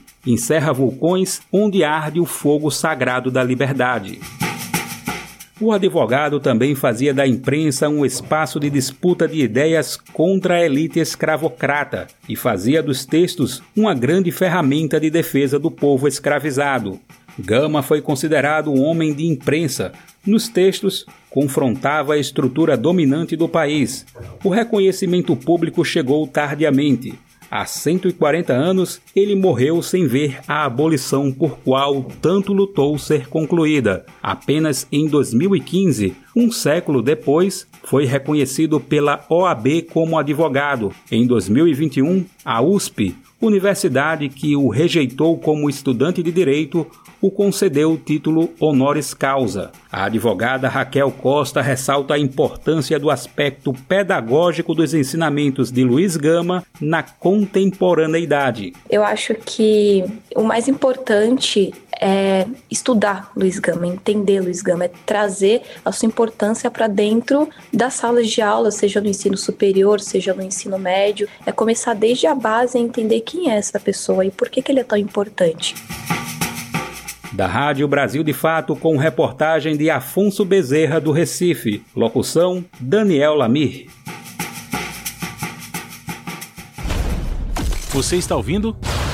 Jornal Brasil Atual, edição da tarde. Uma parceria com Brasil de Fato. 18 horas e 20 minutos. E a Comissão de Constituição e Justiça aprova projeto que atualiza a lei para mudança de sobrenome após o casamento. A repórter Paula Bitar tem os detalhes. A Comissão de Constituição e Justiça da Câmara aprovou duas propostas relacionadas ao tema casamento. Uma delas altera a lei da carteira de identidade para determinar que qualquer pessoa homem ou mulher que tenha mudado de sobrenome após as núpcias apresente a certidão de casamento para atualizar a identidade. O objetivo do projeto é adequar a lei ao novo Código Civil, editado em 2002. O novo código permitiu a qualquer um dos cônjuges acrescentar o nome do outro após o casamento, o que antes era restrito às mulheres. Mas a legislação que regulamenta a carteira de identidade não acompanhou essa inovação e ainda exige a certidão de casamento apenas das mulheres, partindo do pressuposto que apenas elas podem alterar o nome. A relatora da proposta, deputada Tabata Amaral, do PSB de São Paulo, detalhou a constitucionalidade do texto. A inovação legislativa reforça a garantia fundamental da igualdade de gênero, expressa no artigo 5 inciso 1 da Constituição, que assim dispõe. Todos são iguais perante a lei, sem distinção de qualquer natureza, garantindo-se aos brasileiros e aos estrangeiros residentes no país a inviolabilidade do direito à vida, à liberdade, à igualdade, à segurança e à propriedade nos termos seguintes. Homens e mulheres são iguais em direitos e obrigações nos termos dessa Constituição. A outra proposta aprovada pela CCJ proíbe a inclusão nos registros de casamento anterior do nome do novo cônjuge de uma das partes. O objetivo é evitar uma prática que, segundo o autor do projeto, o deputado Paulo Bentison, do PTB do Pará, vem ocorrendo em cartórios pelo país. Ao fazerem a anotação do novo casamento, eles têm incluído o nome da pessoa com quem o divorciado se casou, causando constrangimentos à parte que segue solteira e não precisaria ter o nome do novo cônjuge, do seu ex, na certidão. Pelo projeto, os registradores deverão anotar no registro do casamento desfeito a data do novo casamento, o livro, a folha e o número do termo, entre outros itens. Ambas as propostas foram analisadas em caráter conclusivo e poderão seguir para o Senado, a menos que haja recurso para votação antes pelo plenário. Da Rádio Câmara, de Brasília, Paula Bitar. São 6 horas e 22 minutos.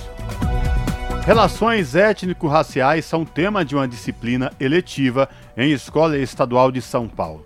A criação da matéria foi uma demanda dos próprios alunos que criaram um coletivo para falar sobre o racismo, após muitos deles viverem na pele o preconceito. Conheça mais sobre a iniciativa na reportagem de Júlia Pereira. Falar e refletir sobre discriminação racial faz parte da rotina dos alunos do ensino médio da Escola Estadual Alberto Torres, localizada no bairro do Butantã, em São Paulo. Desde o segundo trimestre deste ano, os estudantes contam com uma disciplina eletiva que leva essas discussões para dentro da sala de aula e tem mobilizado o enfrentamento ao racismo dentro e fora da escola. A criação da matéria teve como estímulo uma iniciativa dos próprios alunos, após perceberem que muitos deles haviam presenciado e vivenciado situações de racismo na pele. Os jovens criaram um coletivo Resistir e Existir, que inspirou a disciplina eletiva. O Carlos Eduardo, aluno da Escola Estadual Alberto Torres, diz que os adolescentes sentiram necessidade de conversar sobre temas que nem sempre eram abordados na sala de aula. Nós tínhamos a necessidade de conversar sobre pautas raciais, sobre tudo o que cerca esse assunto, microagressões, amor negro, relacionamento entre pessoas negras e de pessoas negras com outras pessoas é, o quão difícil é isso, e abrir um espaço para as pessoas poderem desabafar, para elas poderem se sentir à vontade de conversar sobre algo que não é tão abordado na sociedade. Então nós temos a nossa família, né? nós temos a nossa casa, pessoas que nós conversamos e conhecemos desde menores, temos a nossa rua, o nosso bairro, onde a gente cresce e conhecemos pessoas parecidas com a gente, não sempre, mas tendenciosamente parecidas com a gente. E a escola é o primeiro ambiente onde nós temos contato com pessoas de fora, pessoas de fora do nosso convívio, pessoas literalmente diferentes. Como sendo o primeiro reflexo da sociedade, eu acho importante ter esse diálogo, tá ligado? Porque se não for lá, a pessoa lá vai crescer sem esse costume.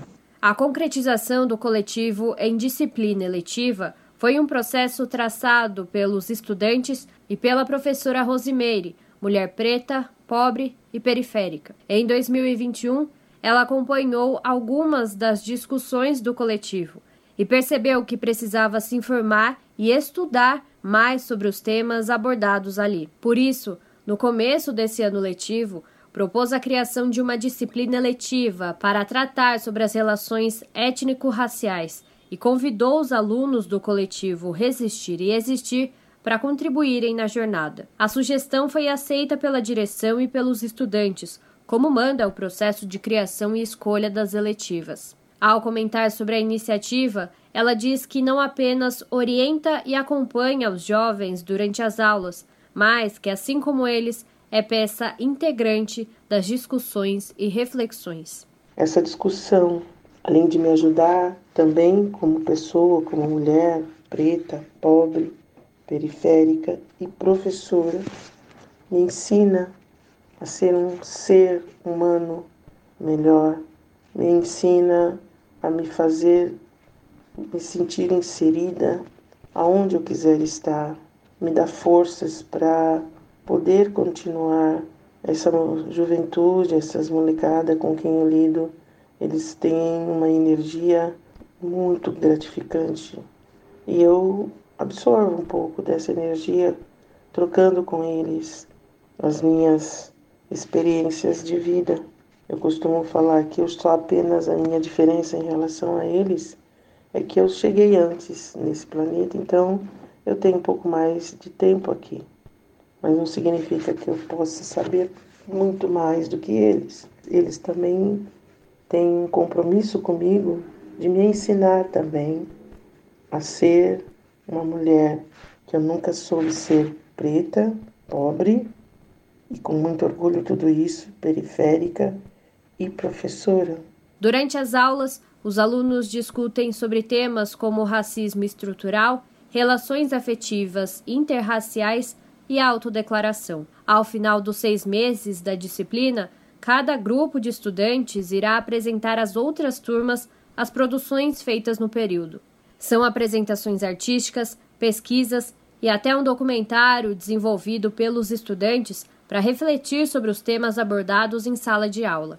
Ao longo de todo o processo, Os alunos e a professora receberam o apoio da comunidade SEMPEC, iniciativa de educadores voluntários que atuam como mentores e formadores em parceria com o corpo escolar. A coordenadora da comunidade SEMPEC, Tamara Castro, diz que o apoio ao desenvolvimento da disciplina eletiva permitiu dar visibilidade a um projeto construído pelas mãos da professora e dos alunos sobre um tema tão necessário de ser discutido. Falar das relações étnico-raciais na educação, da construção de uma educação antirracista que abarque e valorize a diversidade é primordial. Hoje a gente sabe que esse racismo estrutural está presente em todas as instâncias da nossa sociedade e na escola está presente claramente.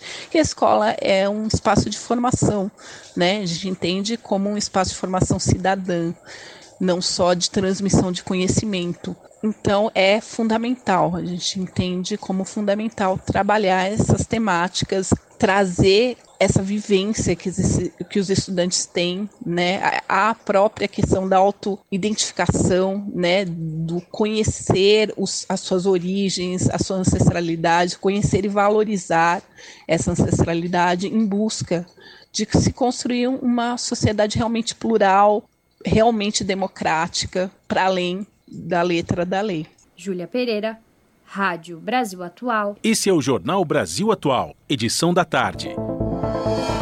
Uma parceria com Brasil de Fato. 18 horas e 30 minutos. Vacinas bivalentes contra a Covid-19 devem começar a ser entregues em dezembro.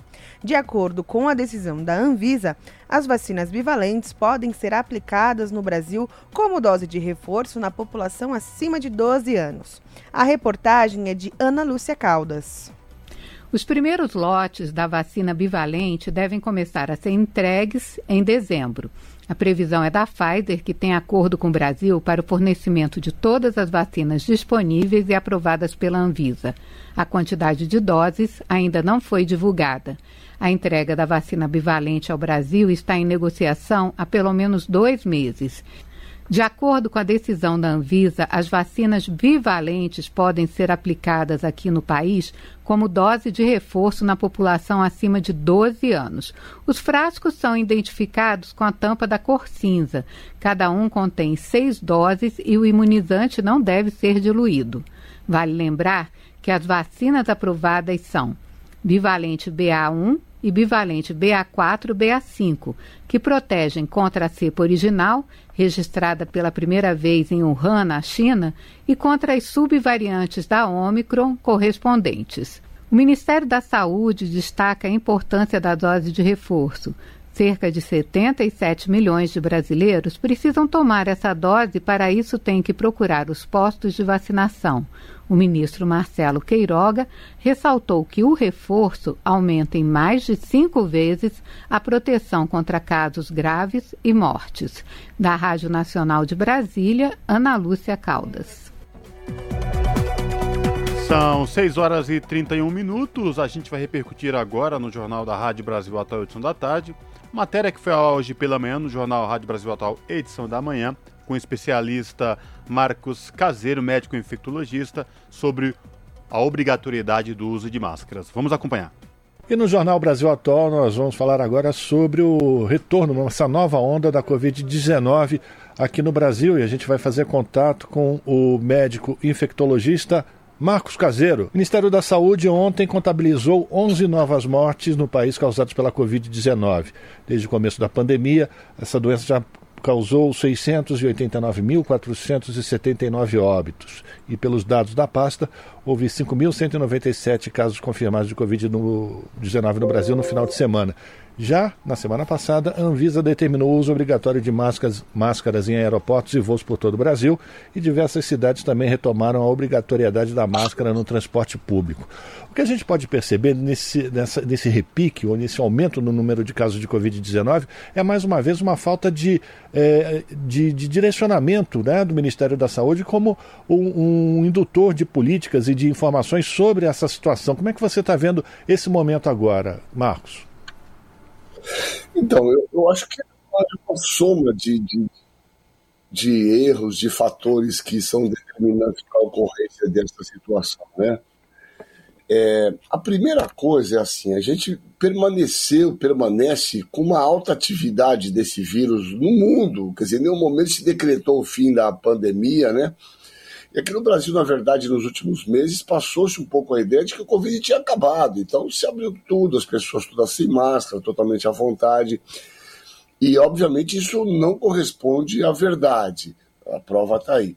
Quanto mais esse vírus circula em alta atividade, mais chance tem de surgirem esses vírus mutantes, essas, essas cepas que nós chamamos aqui de variantes. Então, essa é a primeira questão, né? Veja, no hospital, em nenhum momento nós deixamos de usar máscara. Veja, eu acho que nós não deveríamos, foi precipitado essa história de parar de usar máscara em ambientes fechados, confinados. Essa foi a primeira questão importante. A segunda é a questão da vacinação. É, a vacinação é fundamental nessa história, inclusive das crianças. É, e o Brasil, na verdade, largou mão disso. Não comprou vacinas necessárias para a gente imunizar as crianças a partir de seis meses, que a Anvisa, inclusive, já aprovou aqui no nosso país. Né? As crianças são importantes é, como fonte de transmissão, de reservatório dessa doença. Então, elas tinham que ser incluídas rapidamente nesse processo de vacinação. E mais importante que isso era a disponibilidade dessas vacinas novas, né? Que são essas bivalentes que já, já Pfizer já tem, a Moderna já está sendo aplicada amplamente na Inglaterra, no Canadá. Então, na verdade, é um conjunto de equívocos e é um pouco o caso do governo. Veja, o governo está pouco tá falando em epidemia, em Covid, quer dizer, está muito pouco preocupado. Na verdade, é um, é um, é um fim de feira, né? Estão muito pouco preocupados com essa. A, a nossa sorte partes, entre aspas, é, é o que a gente está observando, é que naquelas pessoas que foram vacinadas, pelo menos tomaram duas vacinas, esse vírus tem feito os quadros mais leves, mais brandos. Todos os casos que eu vi no hospital até esse momento são pessoas que ou tomaram uma dose ou não tomaram nenhuma vacina. Então é importante esse, esse entendimento, né? E o final é que as pessoas se isolem, né? Na verdade, o isolamento das pessoas sintomáticas é fundamental para que a gente não amplie mais ainda o andamento dessa, dessa doença, né? Isso é uma, é uma visão geral, viu, meu caro? Pois é, Marcos. E aí, sobre essa questão da vacinação, a gente percebe também uma, a total falta de controle uh, uh, do governo federal, do Ministério da Saúde, como unificador das campanhas de vacinação. Né? Você, cada, cada cidade, cada estado resolveu adotar uma prática diferente. Isso também dificulta o enfrentamento dessas novas variantes e, e, e a, o convencimento das pessoas que estão com seus ciclos de vacinação atrasados a participarem desse esforço? Não, sem dúvida. A gente não pode esquecer que o Brasil tem um chamado PNI, que foi criado em 1973, chama-se Programa Nacional de Imunização. É um dos programas mais vigorosos e amplos do mundo. Quer dizer, o Brasil fornece é, esse esquema vacinal de todas as doenças chamadas imunopreveníveis, seja lá poliomielite, sarampo, catapora, rubéola, eles estão incluídos dentro desse Programa Nacional de Imunização. Então, quem coordena essas ações, é o governo federal, é importante que compra. Os governos estaduais e municipais são executores dessa política nacional.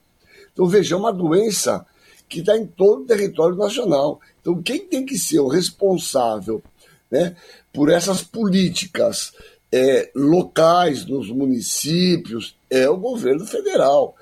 Veja, o governo está completamente perdido.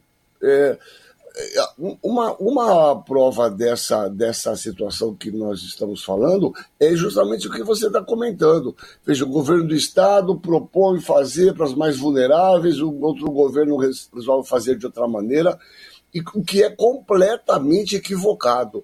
Né? Essa é uma doença que está em todo o território nacional e nós temos que ter uma política única no nosso país para todos. E mais, esse pouco caso com a vacina do Covid é, foi responsável por nós termos nos últimos dois anos a mais baixa cobertura vacinal de todas as vacinas do Programa Nacional. Nós estamos abaixo de 70% de cobertura vacinal, enquanto deveria ser 90% da vacina sarampo, catapora, poliomielite. Então, a gente não só corre o risco que já estamos vivendo essa nova explosão de casos de Covid, mas o ressurgimento dessas doenças que estavam praticamente eliminadas né, no nosso país, como sarampo, completamente controladas, como sarampo, rubéola, catapora, por irresponsabilidade total desse governo, né, que fez troça, fez é, próprio governo, próprio presidente, né, dizendo que a doença, se tomando a vacina, poderia se transformar em jacaré, quer dizer, fez um desserviço a uma coisa que é completamente consolidada dentro da área médica, dentro da área de saúde, que são as vacinas, né?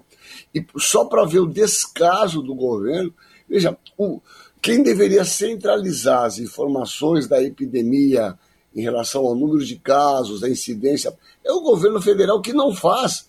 É um conjunto de órgãos de imprensa que, na verdade, reúne essas informações e passa. Veja a gravidade da situação né, que representa esse governo que, felizmente, está com os dias contados para a felicidade do povo brasileiro. Né? Pois é, Marcos. Daqui a pouquinho eu quero fazer também um comentário com você sobre um relatório divulgado pela Abrasco, a Associação Brasileira de Saúde Coletiva. Mas eu queria que você falasse sobre a importância das pessoas buscarem as vacinas, mesmo enquanto o Ministério da Saúde não adquire essas novas é, vacinas bivalentes, né, que foram aprovadas inclusive pela Anvisa. Isso, é, as pessoas não devem esperar que essa vacina chegue aos postos de saúde para aí sim procurar colocar em ordem o seu esquema vacinal. É importante que todos que estão com as suas as vacinas atrasadas, atrasadas busquem imediatamente essa vacina, né? Não, isso é fundamental, veja. Os dados são absolutamente inequívocos. Todas as pessoas que tomaram pelo menos duas doses e um reforço podem até adquirir a doença, o Covid, porque ele sofreu mutações na região da espícula isso faz com que aquela nossa, os anticorpos não tenham uma efetividade plena para esse vírus mutado. Mas, inequivocamente, ela nos garante uma proteção contra as formas graves, contra internação, contra a falta de ar, contra a necessidade de você ser entubado. Então, é, é absolutamente imprescindível que todas as pessoas devam ter minimamente duas vacinas e pelo menos um reforço. Né? No nosso país, é, nós já temos a indicação de pelo menos dois reforços. Nos pacientes imunossuprimidos, como pacientes HIV, pacientes com câncer, eles devem tomar pelo menos duas e três reforços, com uma distância de quatro meses entre esses reforços. Então é fundamental se proteger, ainda que nós não tenhamos essa bivalente, nós temos nenhuma dúvida de que esta vacina protege a gente contra as formas graves, contra a necessidade de você ter que ser entubado, ir para o hospital. Então é absolutamente imprescindível que as pessoas busquem a regularização do calendário vacinal com essas vacinas que estão disponíveis no serviço de saúde mais próximo da sua casa. Aliás, as pessoas também devem ter a consciência de que essa, o enfrentamento da Covid-19 vai ser muito parecido com a da gripe, né? Todo ano, provavelmente, a gente vai ter que fazer um reforço é, contra a Covid-19 pelos próximos anos, né, doutor é, Marcos Caseiro? Não, provavelmente é isso. Veja, você observe como funciona a vacina da gripe. É, o vírus da gripe ele tem uma característica inacreditável. Você, você ter uma ideia, meu caro, é 15%, olha o número, 15% da população mundial se infecta todo ano com o vírus da gripe, que é o vírus influenza. 15%, mais de um milhão de pessoas se infectam todo ano com o vírus da, da, da, da um bilhão, bilhão, né?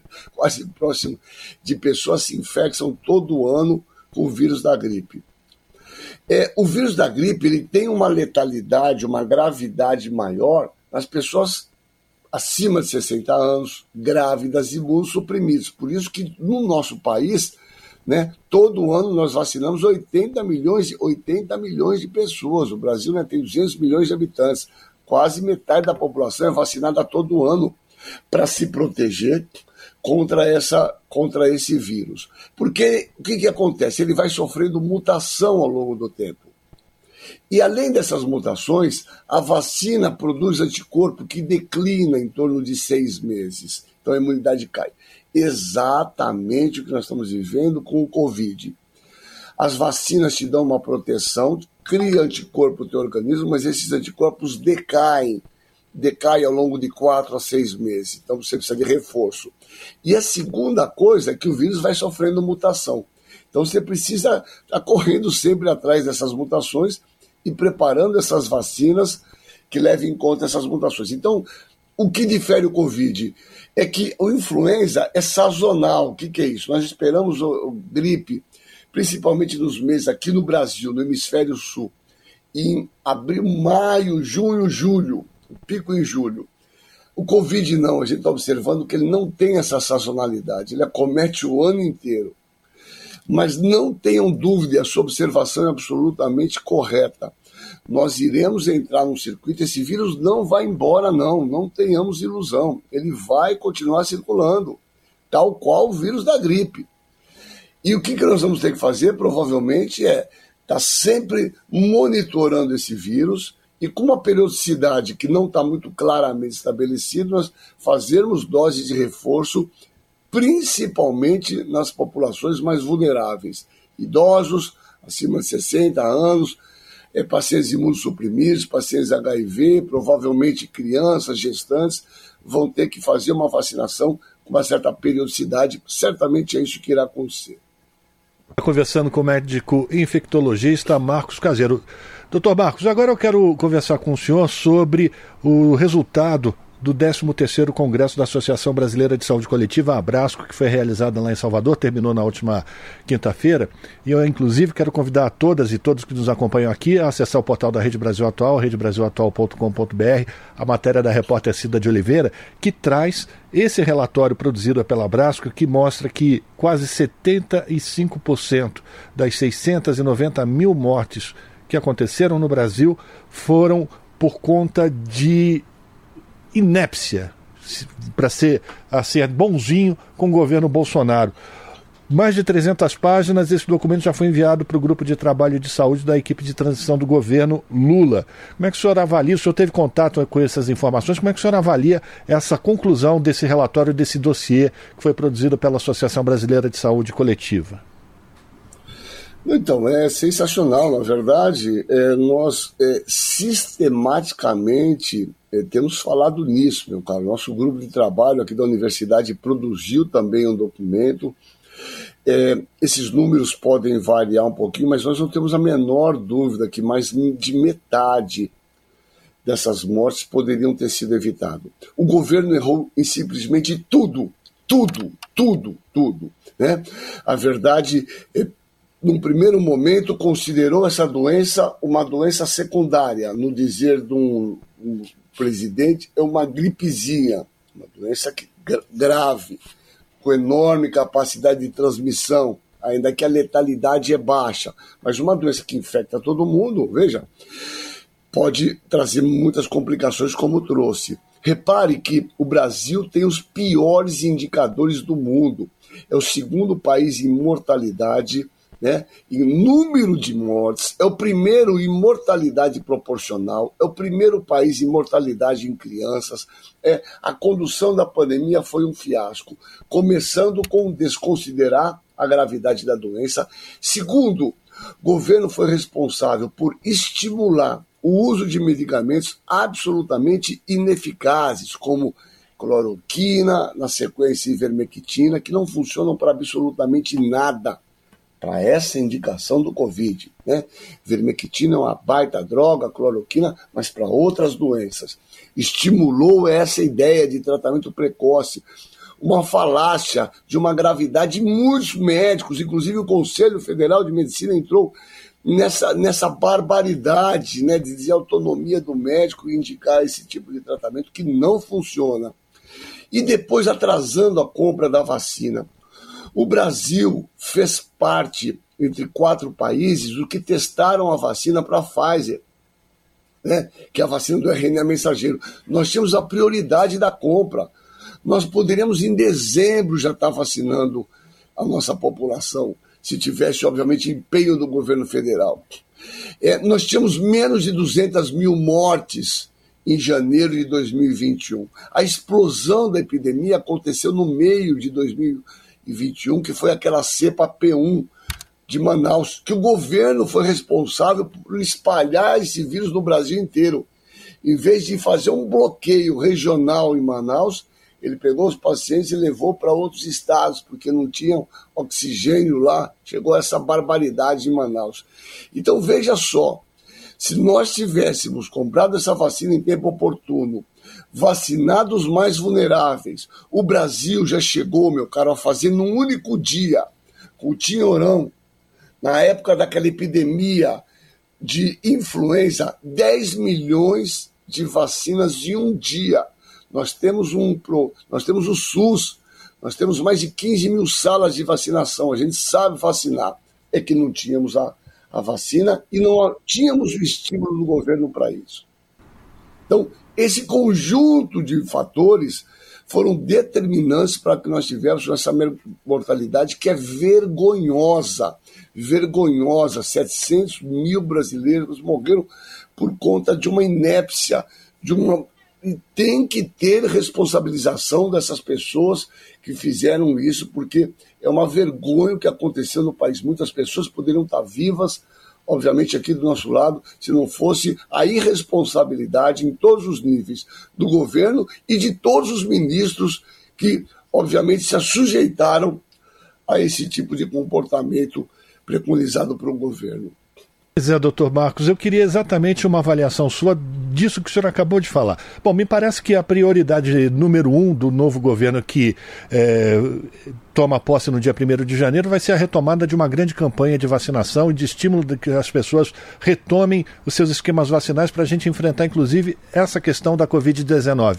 Mas o senhor falou, tocou num ponto que é muito sensível mesmo, que é a responsabilização dessas pessoas responsáveis, ou pela sua falta de eh, inépcia, ou por má fé mesmo, por crime, a responsabilização por mais de eh, 70% ou 50% das quase 700 mil mortes no Brasil por conta da Covid-19. Isso não é, é revanchismo, isso é responsabilização para que esse erro não se repita no futuro, né, doutor? Não, isso, isso é absolutamente fundamental. São duas questões. Essa, do meu ponto de vista, é absolutamente fundamental tem que haver algum grau de responsabilização. Os trabalhos estão se somando e mostram de maneira inequívoca, desculpa, que esses números poderiam não chegar a essa barbaridade que nós chegamos se o governo tivesse um, um, mínimo de responsabilidade. Nós temos técnicos absolutamente qualificados no nosso país, infectologistas, sanitaristas, respeitados no mundo inteiro. Em nenhum momento esse governo irresponsável montou um comitê de crise com esses especialistas para poder levar sugestões para a condução dessa pandemia. Né? Foi totalmente imprudente.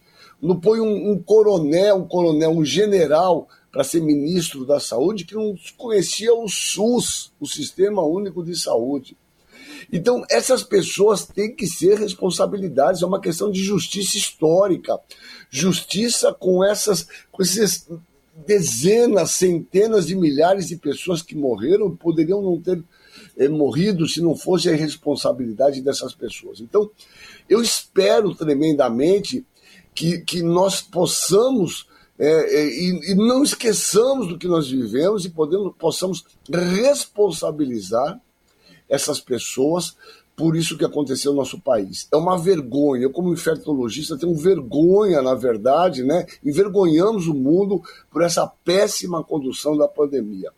Eu acho que isso é fundamental. E a segunda coisa que você falou é isso. A gente, eu tenho tido o Arthur Chioro aqui de Santos, a gente dá aula junto e, e tem feito muitos é, contatos. E, na verdade, a prioridade número um é primeiro a compra, o reabastecimento com as vacinas geral do Programa Nacional de Imunização e a imediata compra dessas vacinas Covid para que a gente já em janeiro faça uma enorme campanha envolvendo todos os órgãos de comunicação para que nós possamos regularizar as vacinas do calendário vacinal e a do Covid no nosso país. As vacinas foram os maiores ganhos de saúde pública na história da, da humanidade.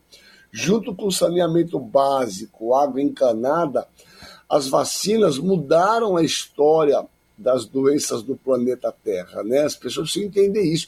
Nós erradicamos a varíola, erradicamos praticamente a poliomielite, né? Com vacinas.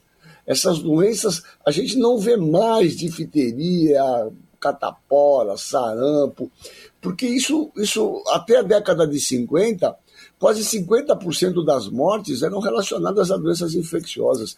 Então, você ser cego a esse fato é você desconhecer a própria história da medicina e a própria história daquilo que a gente preconiza todos os dias. Então, veja, essa é a política, esse será a prioridade no primeiro mês da pasta do Ministério, é compra, reabastecimento, porque a gente simplesmente não tem essas vacinas em quantidade necessária, e um grande programa envolvendo a imprensa para que a gente possa é, garantir, completar o calendário vacinal daquelas pessoas que estão atrasadas e uma grande imunização de Covid para a gente conseguir ter um controle total da doença no nosso país. Né?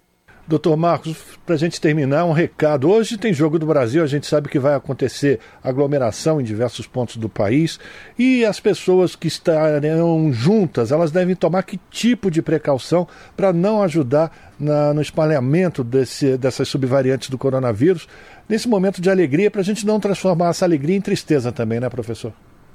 Não, sem dúvida, não só isso, né? Reparem que a gente está chegando em dezembro, nós teremos em pouco, poucos dias chegando o Natal, Ano Novo, as festas, que a gente já está dois anos com essas dificuldades.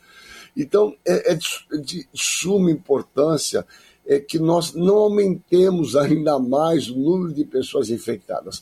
Eu repito, ainda que para as pessoas vacinadas, a vacina não te protege contra adquirir a doença em muitos casos, mas te protege contra as formas graves, é de fundamental importância que a gente não amplie a doença, porque as pessoas ficam dois, três dias, quatro dias com sintomas graves.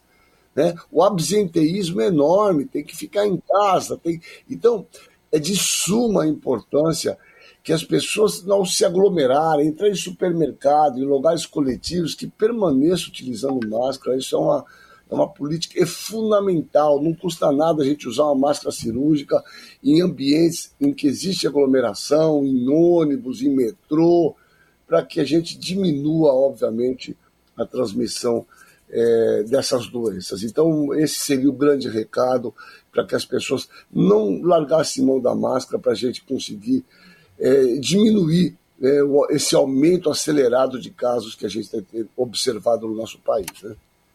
Agradecer as informações do médico infectologista Marcos Caseiro, aqui no Jornal Brasil Atual, sobre o aumento do número de casos de Covid-19 e a importância das pessoas se manterem é, conscientizadas da importância de tomar as vacinas e de tomar medidas de prevenção para a gente evitar que essa doença volte a se espalhar de uma maneira muito grave no país. Doutor Marcos, muito obrigado pela sua participação, um abraço e a gente volta a se falar.